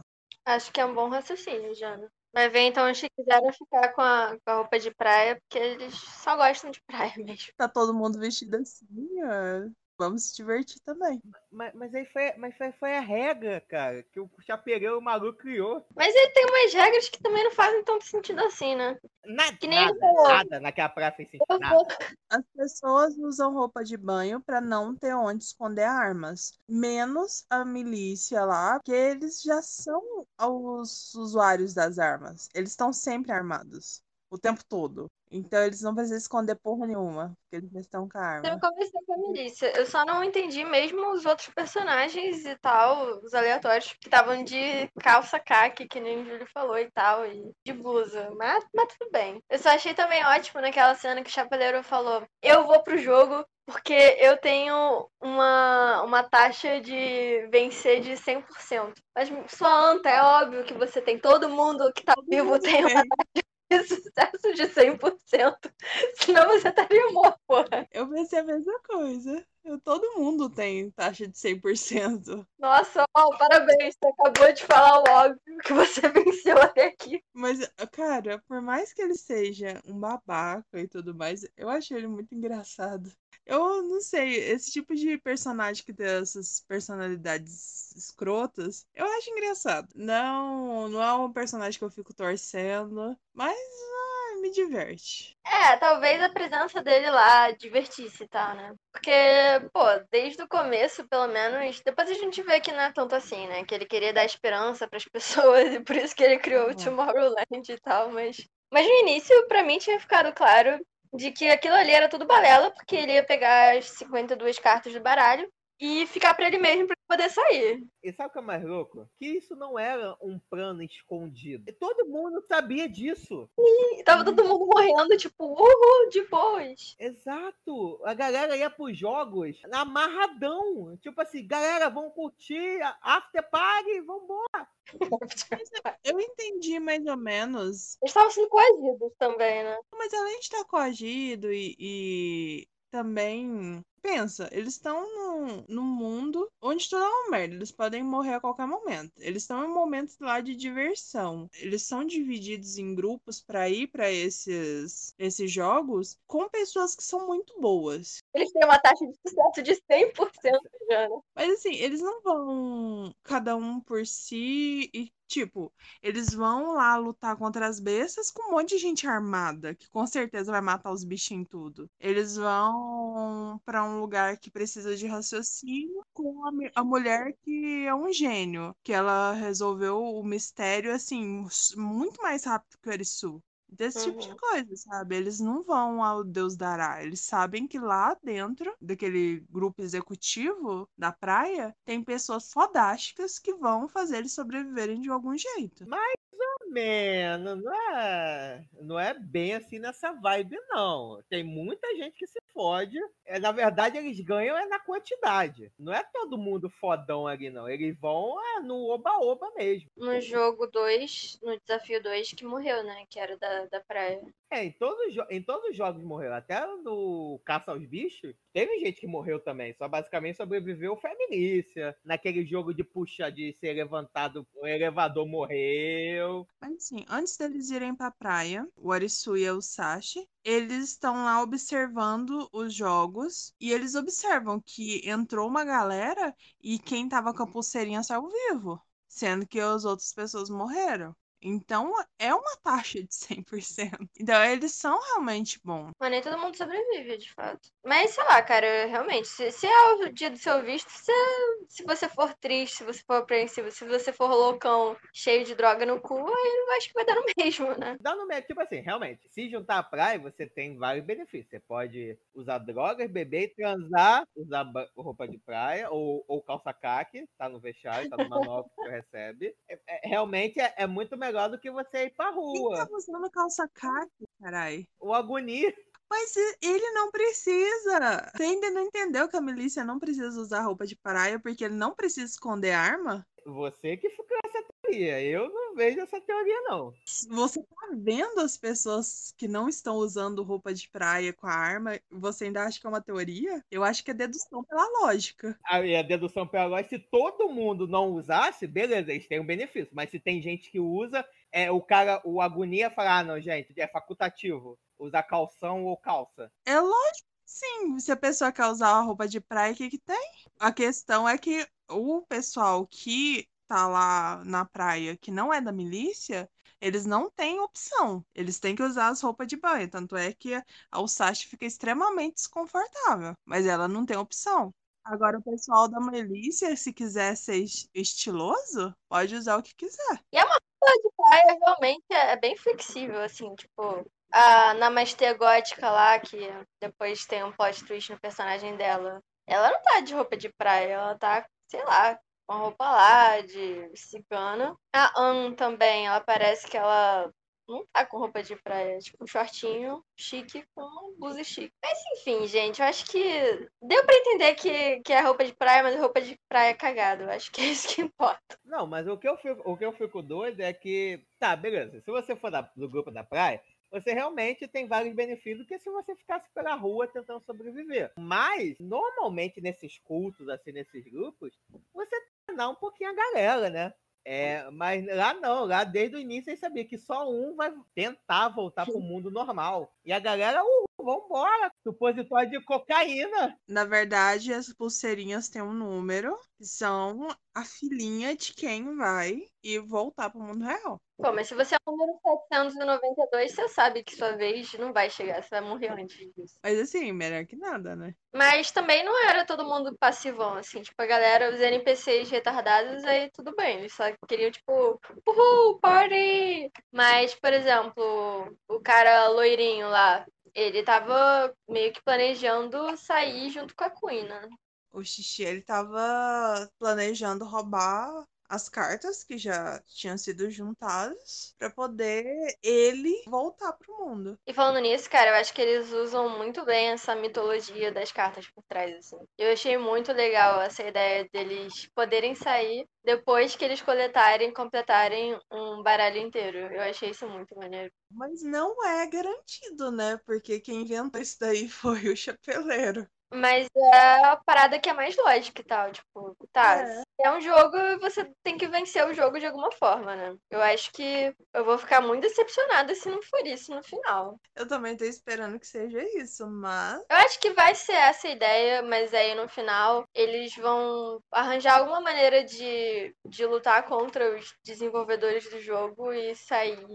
Pelo menos ele é o SAG. Mas eu não sei, eu achei meio babaquinha a maneira como o cara loirinho traiu o Eris. Vocês não acharam, não? eu tava esperando acontecer. Eu não sabia como ia acontecer, mas eu tava esperando acontecer, porque com certeza ele queria usar o Arisu. Isso é verdade, né? É porque eu acho que talvez eu seja trouxa que nem o Eris, mas eu tava achando que ele ia ser pego, mas não por causa do loirinho. A única pessoa que eu acho que ele não trairia é a, a Kuri. Você põe a mão no fogo por ele? Eu não ponho. Não. Eu não Mas ponho naquele não, cara. primeiro momento, eu acho que ela não. Mas também, é, tipo, ele tava o tempo todo lá com ela, mas no momento que ela quis ajudar o Arisu, ele falou assim, ah, então vai. Eu tô indo embora, tchau. Então ela não Uhum, tem esse é. apego, né?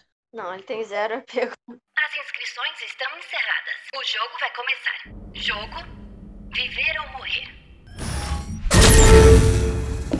Jogo zerado. Parabéns. Aí é, a gente conhece toda essa praia doida. Ele conhece o chapeleiro, que é aquele. O poder subiu a cabeça, ele deturpou tudo que ele dizia que era uma coisa boa pelo bem maior. Deturpou tudo, como todo ditador maluco. E começou a fazer merda atrás de merda e acabou sendo morto, né? Ele retorna, retornam com o corpo dele pra praia. E nesse momento acontece a traição com o Arisu, ele é pego. Estuprar o Sagi, né? Aquele cara dos piercings loucos tenta estuprar o Sagi. Nossa, cara, eu tava muito puta com ele. Também. Ai, eu odeio esse. Ai, eu odeio esse cara. Ai, o pior é que ele parece com o ator. Ele com piercing e tudo mais. Ele parece com o ator de Haneyori Dango. E, e eu acho esse ator muito lindo. Pelo que eu vi, ele é galã de, de dorama já. Vai ver, será que não é o mesmo, não? Não, não, ele é mais velho. Coitada da Usagi, porque antes o Aguni, esse filho da puta, ele também tinha tentado estuprar ela, né? Só que o Aris, ele meio que deu uma de valentão e o chapeleiro, tipo, apaziguou as paradas na hora e tal. Não, gente, vamos, vamos, vamos conversar uma coisa aqui. Esse Hum. chapeleiro já não batia bem das ideias, já tinha muito tempo, né? Eu entendo essa lógica do tipo assim, eu tenho dois psicopatas, o que que eu faço? Pra um eu dou fuzil, o outro eu dou uma katana. Aí, vão brincar, vão ser felizes, crianças. Não, cara, mas assim, o, o, o chapeleiro, ele colocou o Aguni no comando. Tanto é que todos lá respeitavam pra caramba o Aguni, o Aguni que mandava e desmandava naquelas armas. Não era o, não era o, o resto do pessoal. Tanto é que quando, mesmo quando o Aguni ele desafia, tipo, alguém vem e me mata, ninguém tem coragem de fazer nada contra ele. E o, o chapeleiro, ele tinha total e absoluta certeza da fidelidade do Aguni. Tanto é que ele enfrentava, assim, na maior. Ele sabia que Aguni nunca faria nada. Até aquele momento, ele tinha certeza absoluta da lealdade. Porque eles eram amigos. Tipo, o Aguni era o melhor amigo dele. E a gente tem alguns flashbacks pra gente entender isso, né? Eu confesso que eu fui enganada pela plot da série, porque de início eu pensei, tipo, cara, só realmente em mangá e série baseada em mangá que vai ter um grupo armado que não dominou ainda e decapitou o governante.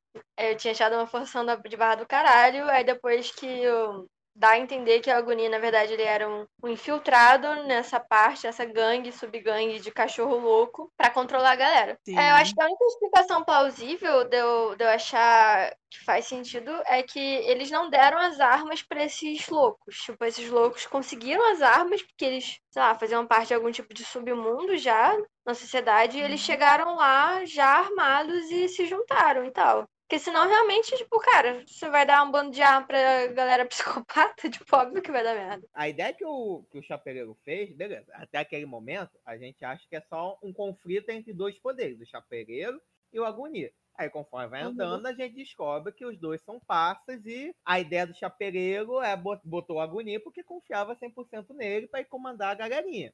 Beleza, eu botei meu melhor amigo para. Mas por que, que eu vou criar essa, esse ar de rivalidade entre os dois para que o grupo que tá abaixo do Agonia fique com É mais raiva e que qualquer um daqueles malucos lá não resolvesse dar um tiro? Coisa mesmo que o Agonia mandasse nele. De ninguém ali era muito são. Não, e foi só, tipo, o chapeleiro aparecer morto, que o cara dos piercings já tacou o zaralho. Falou, tipo, é o caralho essa banda de, de pulseirinha que manda nessa porra é a gente. E realmente, assim, se não tivesse, tivessem criado esse- essa atmosfera de rivalidade forçada, talvez eles. Não, talvez eles fizessem isso mesmo, porque eles são loucos.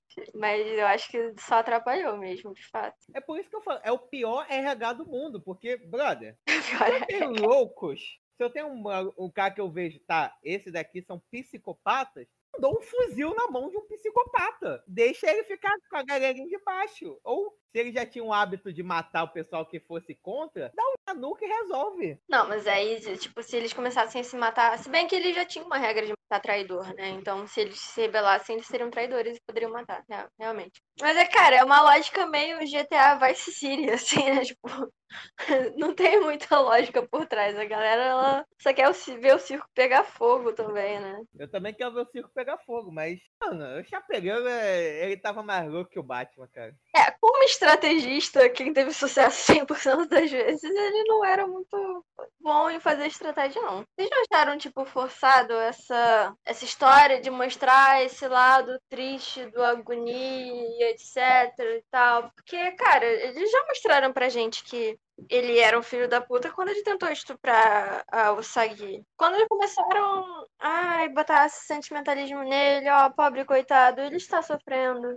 Ah, cara, vai pra casa do caralho, pô. O que eu consegui entender dessa parada foi o seguinte: eu vou fazer com que o Agoni ele finja ser um filho da puta para que os outros filhos da putinha abaixo dele achem ele foda, como chefe e comande. Então, meio que aquilo que ele fazia, teatro na frente da galera. Ah, entendi. Ele ia estuprar a garota de brincadeira, era só um teatro. Eu não sei se ia chegar no estupro, mas ele sabia que, fazendo aquela confusão, ele parecia ser cuzão, mas que no momento que o chapeleiro aparecesse, ele ia abaixar a cabeça. Eu só faço aquilo pra parecer que eu sou fodão pro meu grupo. Essa é mais uma coisa que não faz muito sentido. Do tipo, quer ser duro? Seja duro com o cara, mas não alimente a psicopatia dos outros. E os caras eram surtadaços, né? Puta que pariu. Cara, eu aprendi uma regra de sobrevivência que eu ainda não conhecia nesse, nesse dorama. Que é nunca ficar perto de alguém que sofreu bullying em um universo distópico.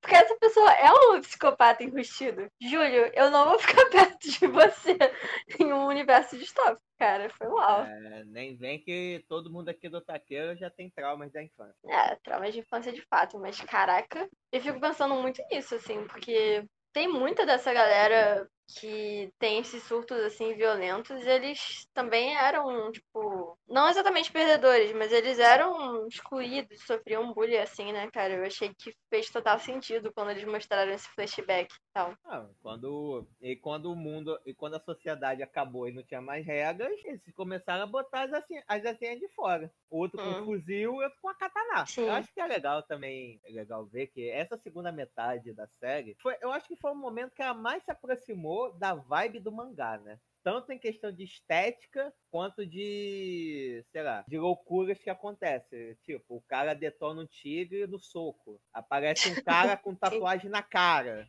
É a cara da tatuagem do Mike Tyson. Eu vi aquilo falei, tipo, caraca, cara. Isso era pra ser legal? Tá parecendo cara de beber num caso. Eu revendo a cena, foi o seguinte: o maluco chega todo careca, com cada Yakuza, tatuagem bonita pra caralho, carpa no braço. Porra, que tatuagem japonesa bonita. E o cara fala: faça a tatuagem que não dê. Uma tatuagem foda, que não tenha como mais eu voltar pro mundo. Ele faz aquelas setinhas toscas pra caralho. Já sei, eu vou meter uma tribal na sua cara, vai ficar da hora.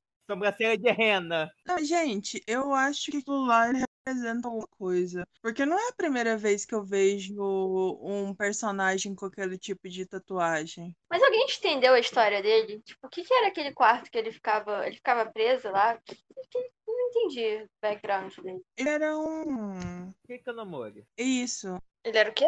Ele era isolado social. Ah, então ele tava fazendo isso por vontade própria. Sim, ele tinha fobia social, então ele ficava dentro do quarto escrevendo no blog que não tinha acesso nenhum. E ele, tipo, escrevendo sobre como ele odiava a sociedade. Mas você vê que ele não era uma pessoa que não era instruída, né? Você vê que tem milhares de livros no quarto dele e tudo mais. Ele era um cara inteligente e tudo mais, só que deixou esse rancor pelo mundo que ele sentia pelo mundo por ser uma pessoa que, sei lá, se odiava, ele deixou isso tomar conta dele. E aí, quando ele foi pro mundo do, do Borderland aí, ele foi a, o momento de libertação dele. Mas assim, eu amei muito esse final desse esses últimos episódios do, do Dorama, porque esse negócio de você de ter os flashbacks para você entender um pouco por que aquelas pessoas eram do como elas são, o background de cada um desses personagens principais assim, Cara, foi muito foda. Eu achei muito massa. Foi no momento certo e foi encaixado de uma maneira interessante. E dá pra gente conhecer mais e entender mais sobre aquelas pessoas. Eu achei isso muito legal. Foi a, a parte, assim, que eu mais gostei. Com certeza foi, foram os momentos que eu mais gostei nesse dorama. E eu acabei de ver que o ator que faz o, o, o Niragi, ele é muito lindo.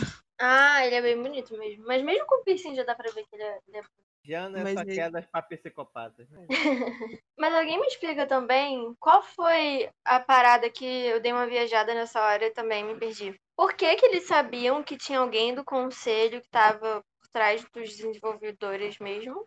Era alguma coisa com timing que, sei lá, dei uma viajada e, e sequelei. Gente, Antes de chegar nessa parte, acho que vale a pena é, explicar que a gente já tá chegando no- nos últimos episódios, né? E como tava tudo muita festa, muito uhul, que é bom dura pouco, né? Nós temos a traição do cabelinho branco pra cima do Arisu e da Uzagi. Só que quando ele tá achando que vai sair dali com quase todas as cartas, um novo jogo começa e finalmente a carta de 10 de copas, que estava todo mundo esperando, finalmente vai ser revelada porque um jogo especial se começa, que é o jogo do Cassie a Bruxa. Basicamente acontece um, um assassinato do salão do prédio onde eles estão e o jogo é muito simples. Você precisa achar a bruxa e queimar a bruxa na fogueira para vencer o jogo. Ah, o que que rola? O pessoal lá dos grupos dos militares, formados de pessoas que não passariam em nenhum psicotécnico, foi a grande ideia de todo mundo, mata todo mundo, quem ficar de pé é a bruxa.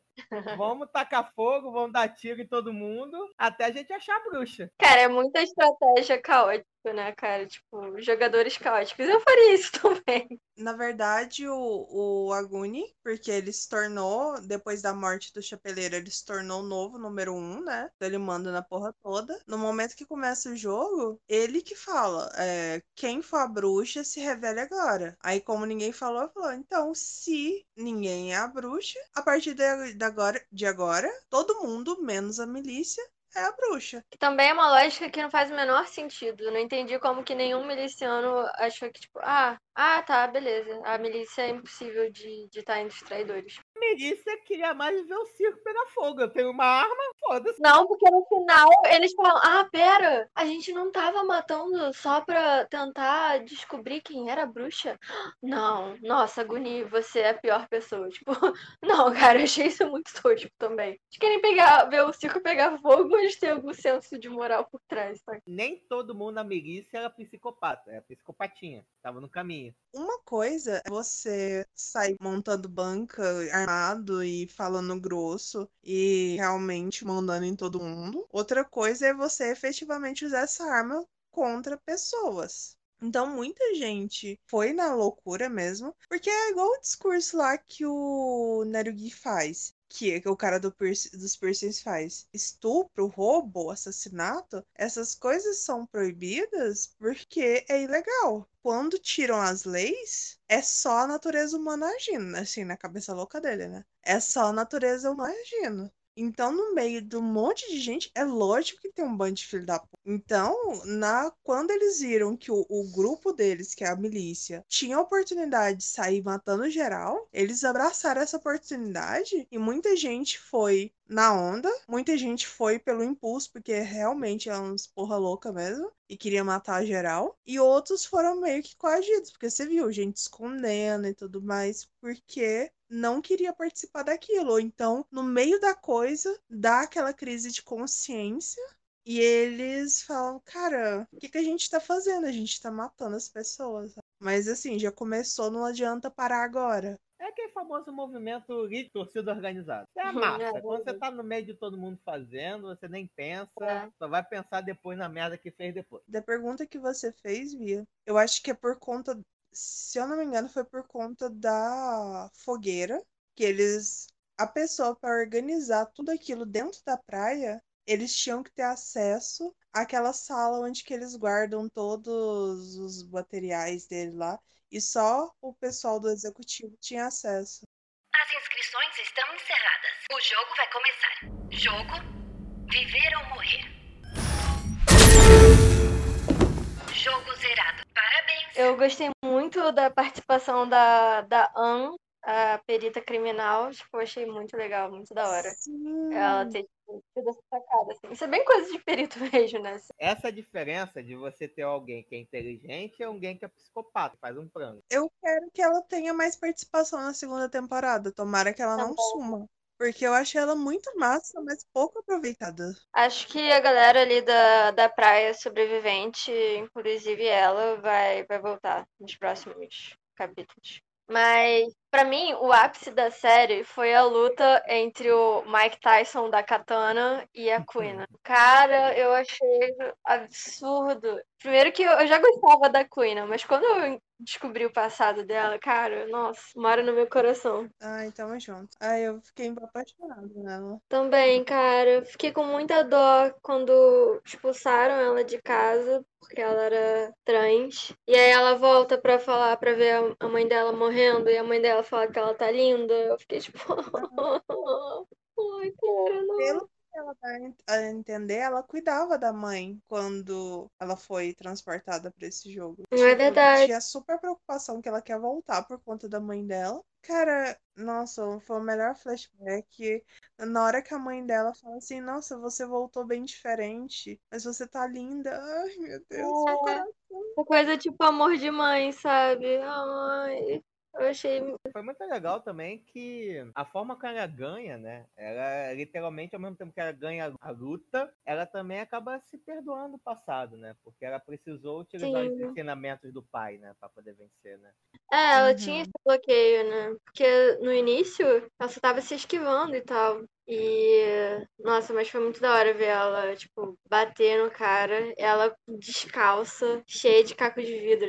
Eu achei massa também o fato de, de mostrar que ela é faixa preta de karatê, então faz sentido ela conseguir desviar. Sim. Porque tava muito assim, ela Pô, tava cara, desviando, mas ela é muito mu- atlética. muito atlética, só isso. Aí depois Aham. Não, ela é foda, ela é faixa preta de karatê, então. Mas o que que vocês acharam de ser uma menina cis representando uma menina trans? Que teve uma galera que ficou meio puta com isso, né? Cara, a galera fica puta com tanta coisa. Nesse caso eu até entendo, assim, é porque é meio que um blackface, só que com uma pessoa trans, né? Que, tipo, ao mesmo tempo que eu acharia muito bizarro uma pessoa branca pintando a cara e se fazer de negra, eu também acho que é um pouco problemático, assim, ser uma menina cis. Tanto que aquele em Euforia, eles tiveram cuidado e tal de escolher uma menina trans pra representar a June e tal. Mas assim, cara, Japão, só de ter uma garota trans, eu já fiquei feliz, sabe? Passinhos de tartaruga, mas continuando a andar, saca? Pelo menos eles tiveram essa representação. O meu, o meu filme preferido do Almodóvar, que é tudo sobre minha mãe, colocou uma mulher cis pra fazer uma, uma mulher trans. E pra mim foi perfeito. A Grado é maravilhosa, mora no meu coração. Mas acho que eram outros tempos também, né? Eu não acho que talvez hoje em dia ele pensasse duas vezes antes de fazer isso. Ai, cara, eu acho que assim, é no primeiro momento, antes de representatividade, tem que pensar em qualidade técnica pra atuação. Não adianta querer colocar pessoas trans, não sei o que, não sei o que, se não vai funcionar, não vai atuar tão bem. A menina é perfeita, cara. As cenas de lutas ficaram ótimas. Ela é muito legal, ficou interessante. Então, cara, Japão ainda tá passinhos de formiga em relação à aceitação e representatividade, né, LGBTQI+. Então, quando você pega um seriado norte-americano, igual você falou, Euforia, ok, é mais simples, porque eles já estão muito à frente em todas essas causas. O Japão tá Uhum. começando. São muito assim, dois pesos, duas medidas, sabe? Não dá pra ficar comparando. É, eu reconheci a problemática, só que sendo o Japão, como você falou, eu, eu consigo entender. Eu nem sei se existe uma a- atriz trans, assim, mainstream. Então, eu acho que eu só aceitei. Mas eu achei bem legal ter esse tipo de personagem. Se eu puder dar meus dois dedinhos de prosa nesse assunto, em um mundo perfeito seria uma atriz trans que interpretaria esse personagem. Perfeito. Mas, como vocês ressaltaram, também tem que analisar o país que está realizando aquela obra. E o Japão não é um país assim tão liberal, tão pra frente, Texas. Saturado, eu acho que é importante você comemorar as pequenas vitórias. Se foi acrescentado uma personagem trans, que era bem escrita, tem um passado legal, não é estereotipada, nem nada do gênero, eu acho que é um personagem a ser exaltado. E aí, Uhum. pro futuro, aí já começa a cobrar obras que tenham personagem trans sejam interpretadas por pessoas trans. Sim. Mas, cara, eu acho assim, que o máximo que eles fariam é o que é pegar homem hétero e ter o mesmo personagem, sabe? Sim, o é, mesmo ator. Ia ficar uma merda. Entre isso e ser uma mulher cis, por favor, mulher cis. Na verdade, eu fico muito mais preocupado com a escrita. Eu fico muito mais preocupado como o personagem é desenhado. Se ela ser trans, faz algumas coisas pra história. Mais preocupado em ser bons atores. Ter um bom texto, um bom ator, é o casamento perfeito. Não adianta nada você ter um bom ator, mas se o texto for pobre. Ah, Mas não adianta nada o roteiro ser rico e o ator ser uma merda. Veja, tem muito ator que estraga, estraga a obra. Beleza, mas com um texto rico, até um ator mais ou menos consegue fazer um trabalho ok.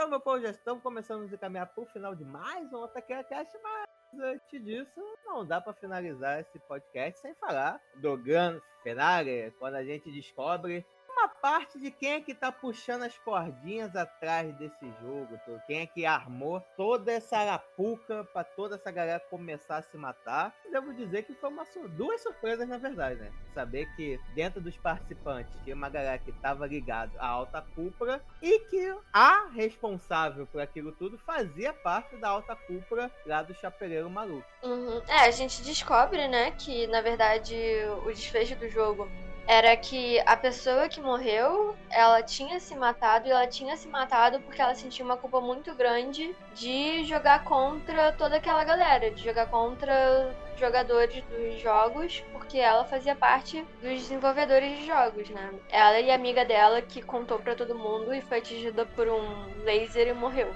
E aí eles descobrem, o Eris pega o celular dela, vê nos vídeos que elas tinham ido pra um lugar no metrô que dava nessa sala de desenvolvedores de jogos. E aí eles vão até lá, eles encontram, né, o caminho pelo vídeo. Lá eles encontram o cara loirinho e a Kuina, porque eles tinham descoberto o mapa que foi apresentado lá no segundo desafio, que parecia aquela bola com vários nervos saindo. Aquilo era, na verdade, um mapa. Eles chegaram os quatro lá. Todos os desenvolvedores de jogos eles tinham morrido, dando a entender que, na verdade, quando algum jogador ele sucede em um jogo, tem desenvolvedores morrendo por trás. Então todos aqueles desenvolvedores eles tinham morrido. E aparece nos telões a, a Mira, que é aquela Namaste gótica, falando que na verdade ela era a mestra por trás disso. Todos os jogadores eles tinham ido muito bem, ela estava muito feliz. E foi todo aquele momento de atuação teatral também que me incomodou, mas tudo bem, faz parte do personagem dela. E aí a gente é apresentado para a cena final que eu achei muito da hora também, que é um uma Tóquio assim, numa, numa câmera em um plano aberto, mostrando dirigíveis gigantescos com as cartas é, que tem cara, né? O valete, a dama e o rei. E aí dá a entender que cada dirigível é um, vai ser um desafio diferente. E eu achei muito da hora. Aí, uma, uma tecnologia que eu queria que tivesse entrado na moda, dirigível, mano. Ai, eu também! Eu acho muito legal. Tem toda essa vibe meio, ai, não sei, mística e aventureira e, sei lá, é uma parada gigante flutuante. Pena que, infelizmente, se acender um fósforo pode matar todo mundo, mas. Exatamente. É uma pena. Eu queria que tivesse dirigíveis. Uhum. Eu também, eu também. Foi uma arte perdida, infelizmente. É, eu, eu ainda tenho esperança. O futuro teremos dirigíveis. Talvez com algum gás mais. um pouco mais seguro. Não sei qual. Se tiver algum cientista nos ouvindo aí, ou Elon Musk, sua próxima empresa tinha que ser uma empresa de dirigível. Fica a dica aí. Acho, boto fé, boto fé. Mas a gente é apresentado numa, da numa data que aparece em um desses dirigíveis ou em algum dos prédios, eu não lembro agora, que é uma data de julho ou junho desse ano, 20 e poucos de junho, 20 e poucos de julho desse ano. 27 de julho de 2021. Ah, moleque, é isso aí. E aí a gente fica nessa expectativa se vai ser a segunda temporada, né? Se vai ser data de estreia de segunda temporada. Tipo, Dark, eles fizeram que o dia do do Apocalipse foi o dia da estreia da última temporada, né? Eu acho que ia ser bem da hora se fosse isso também. Então, meu povo, finalmente chegamos na parte das considerações finais e quero saber, além do que vocês acharam desse dorama maravilhoso, também quero saber qual foi o seu jogo favorito e quais são assim suas expectativas para a segunda temporada. Começando com a era a nossa traidora Monteiro, Jona. Cara, eu acho que o, o meu jogo preferido foi o último, porque era o único assim que você mexia com o coração da pessoa e poderia todo mundo ter sobrevivido. Não precisava ninguém além da bruxa ter morrido, sabe? Então eu achei Uhum. muito interessante nesses episódios, tanto a chacina, tipo, a milícia escolhendo um caminho de merda, o Aguni usando essa desculpa porque ele tava com tanto remorso por ter matado o chapeleiro que queria que todo mundo morresse junto, sabe? Ele queria destruir tudo e ele usou isso como desculpa para que todo mundo acabasse morrendo. Então as interações, as lutas, todo esse episódio ficou legal para um final era algo assim mais simples e que ninguém precisava ter sido destacado. E eu gostei muito, muito mesmo desse drama. Foi muito interessante, foi muito bem feito e eu tô louca pra sair a segunda temporada logo. Tomara que não demore muito. E espero que seja a última, a segunda seja a última temporada, que eles não tentem esticar demais a história até ela parar de fazer sentido. E também ansiosa pra ver esse final. Tomara que, que feche bem também. Eu tento não ter expectativa, mas eu acho que vai dar pra ficar no final massa. Então só aguardando. Em locadora vermelha, We Trust. Mas. E você, Biazon, quais são essas considerações finais sobre Arisu em Borderland?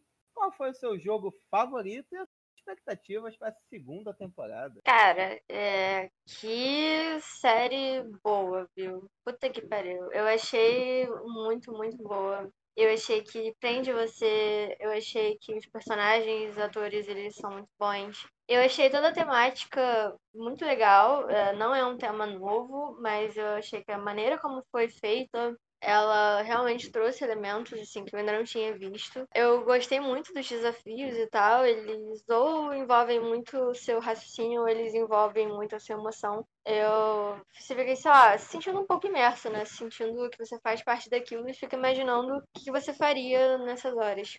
Eu achei que foi, pô, super dica do, do Júlio. Que bom que tá em pauta, porque provavelmente eu também rolaria pra ver. Porque eu fico preocupada com essa fórmula de shonen seinen pra série. Então eu tava um pouco resistente para assistir, achando que ia ser tosco, mas que bom que eu tava errada. Tem alguns elementos assim que eu acho que eu faria diferente, porque acho que não funciona tão bem, mas isso não estragou minha experiência de forma nenhuma.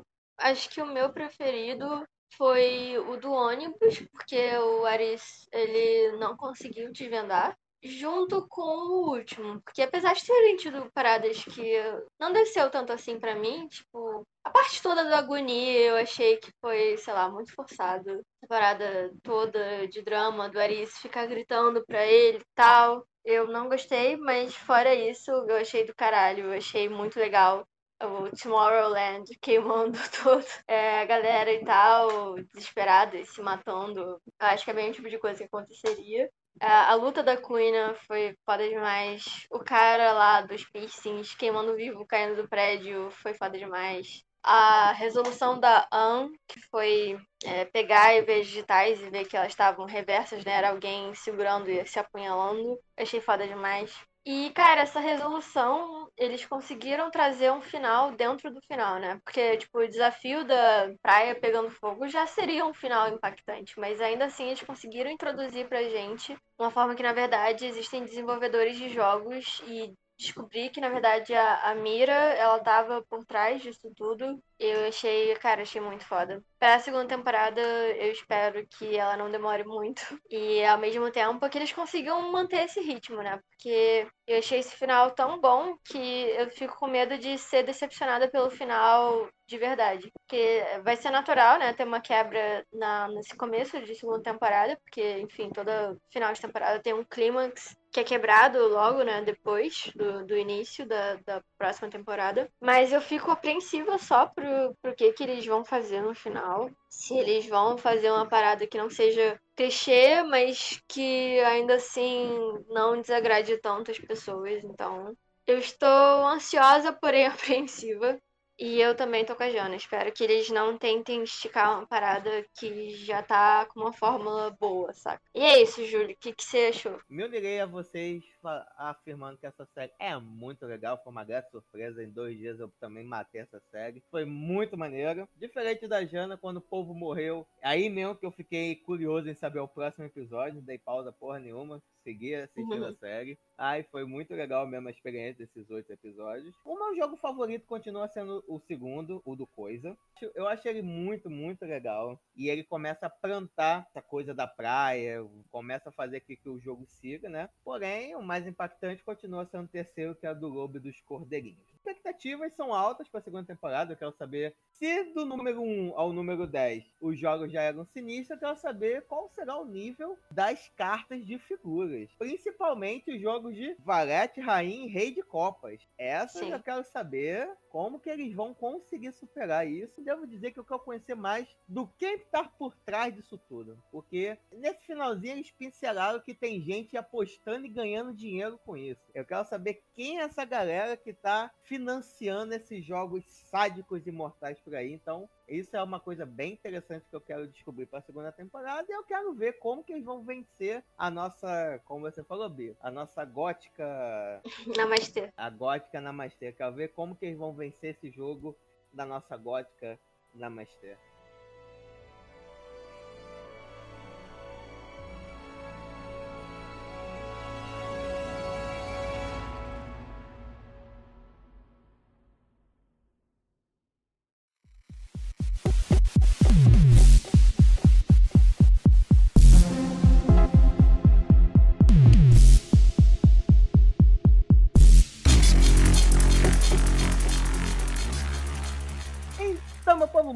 Ter chegado ao fim de mais um o TuckerCast. E galera, como já está sendo a nossa tradição aqui, fazer aqui as nossas recomendações, mas seguindo o último modelo, eu quero fazer uma recomendação diferente. Quero fazer a recomendação aqui da paz da nossa querida Ana Paula, que por mais que ela não nos agracie mais com a sua voz de dubladora, mas ela continua nos agraciando com seu talento fenomenal para ilustrações. E se você quer conhecer um pouco mais do trabalho dela, é só você seguir o perfil AP Salvatore. Lá ela posta constantemente as artes e trabalhos que ela tem feito. E também, se você gostou do trabalho dela e quer ter uma figura sua no traço dela, ela também tá fazendo esse tipo de trabalho. Conhece lá, a gente vai deixar na legenda do post e aqui também na descrição desse episódio. Então vai lá conhecer o trabalho da Ana Paula, que é um trabalho fantástico e vale muito a pena você ou se auto-presentear ou presentear alguém querido com o trabalho dela, que ó, essa pessoa vai te agradecer para sempre. Então fica aqui a recomendação do perfil da Ana Paula, arroba AP Salvatore. Então, galera, se você gostou desse episódio, gostou de Alice em Borderlands, queremos saber qual foi o seu jogo favorito e se você iria sobreviver nesse mundo caótico desse dorama. Para isso, só mandar um e-mail pra gente através do otaqueracast.gmail.com ou através das nossas redes sociais no arroba otaqueracast ou no barra otaqueracast. Muito obrigado pela sua atenção por aqui. Não esqueça de compartilhar isso com os amiguinhos. Não deixe de seguir a gente lá no Spotify ou no seu agregador favorito de podcast para assim que sair episódio novo você ser lembrado e ouvir em primeira mão o Otaqueira Cast. Muito obrigado pela sua atenção. Até o próximo episódio. Valeu, fui!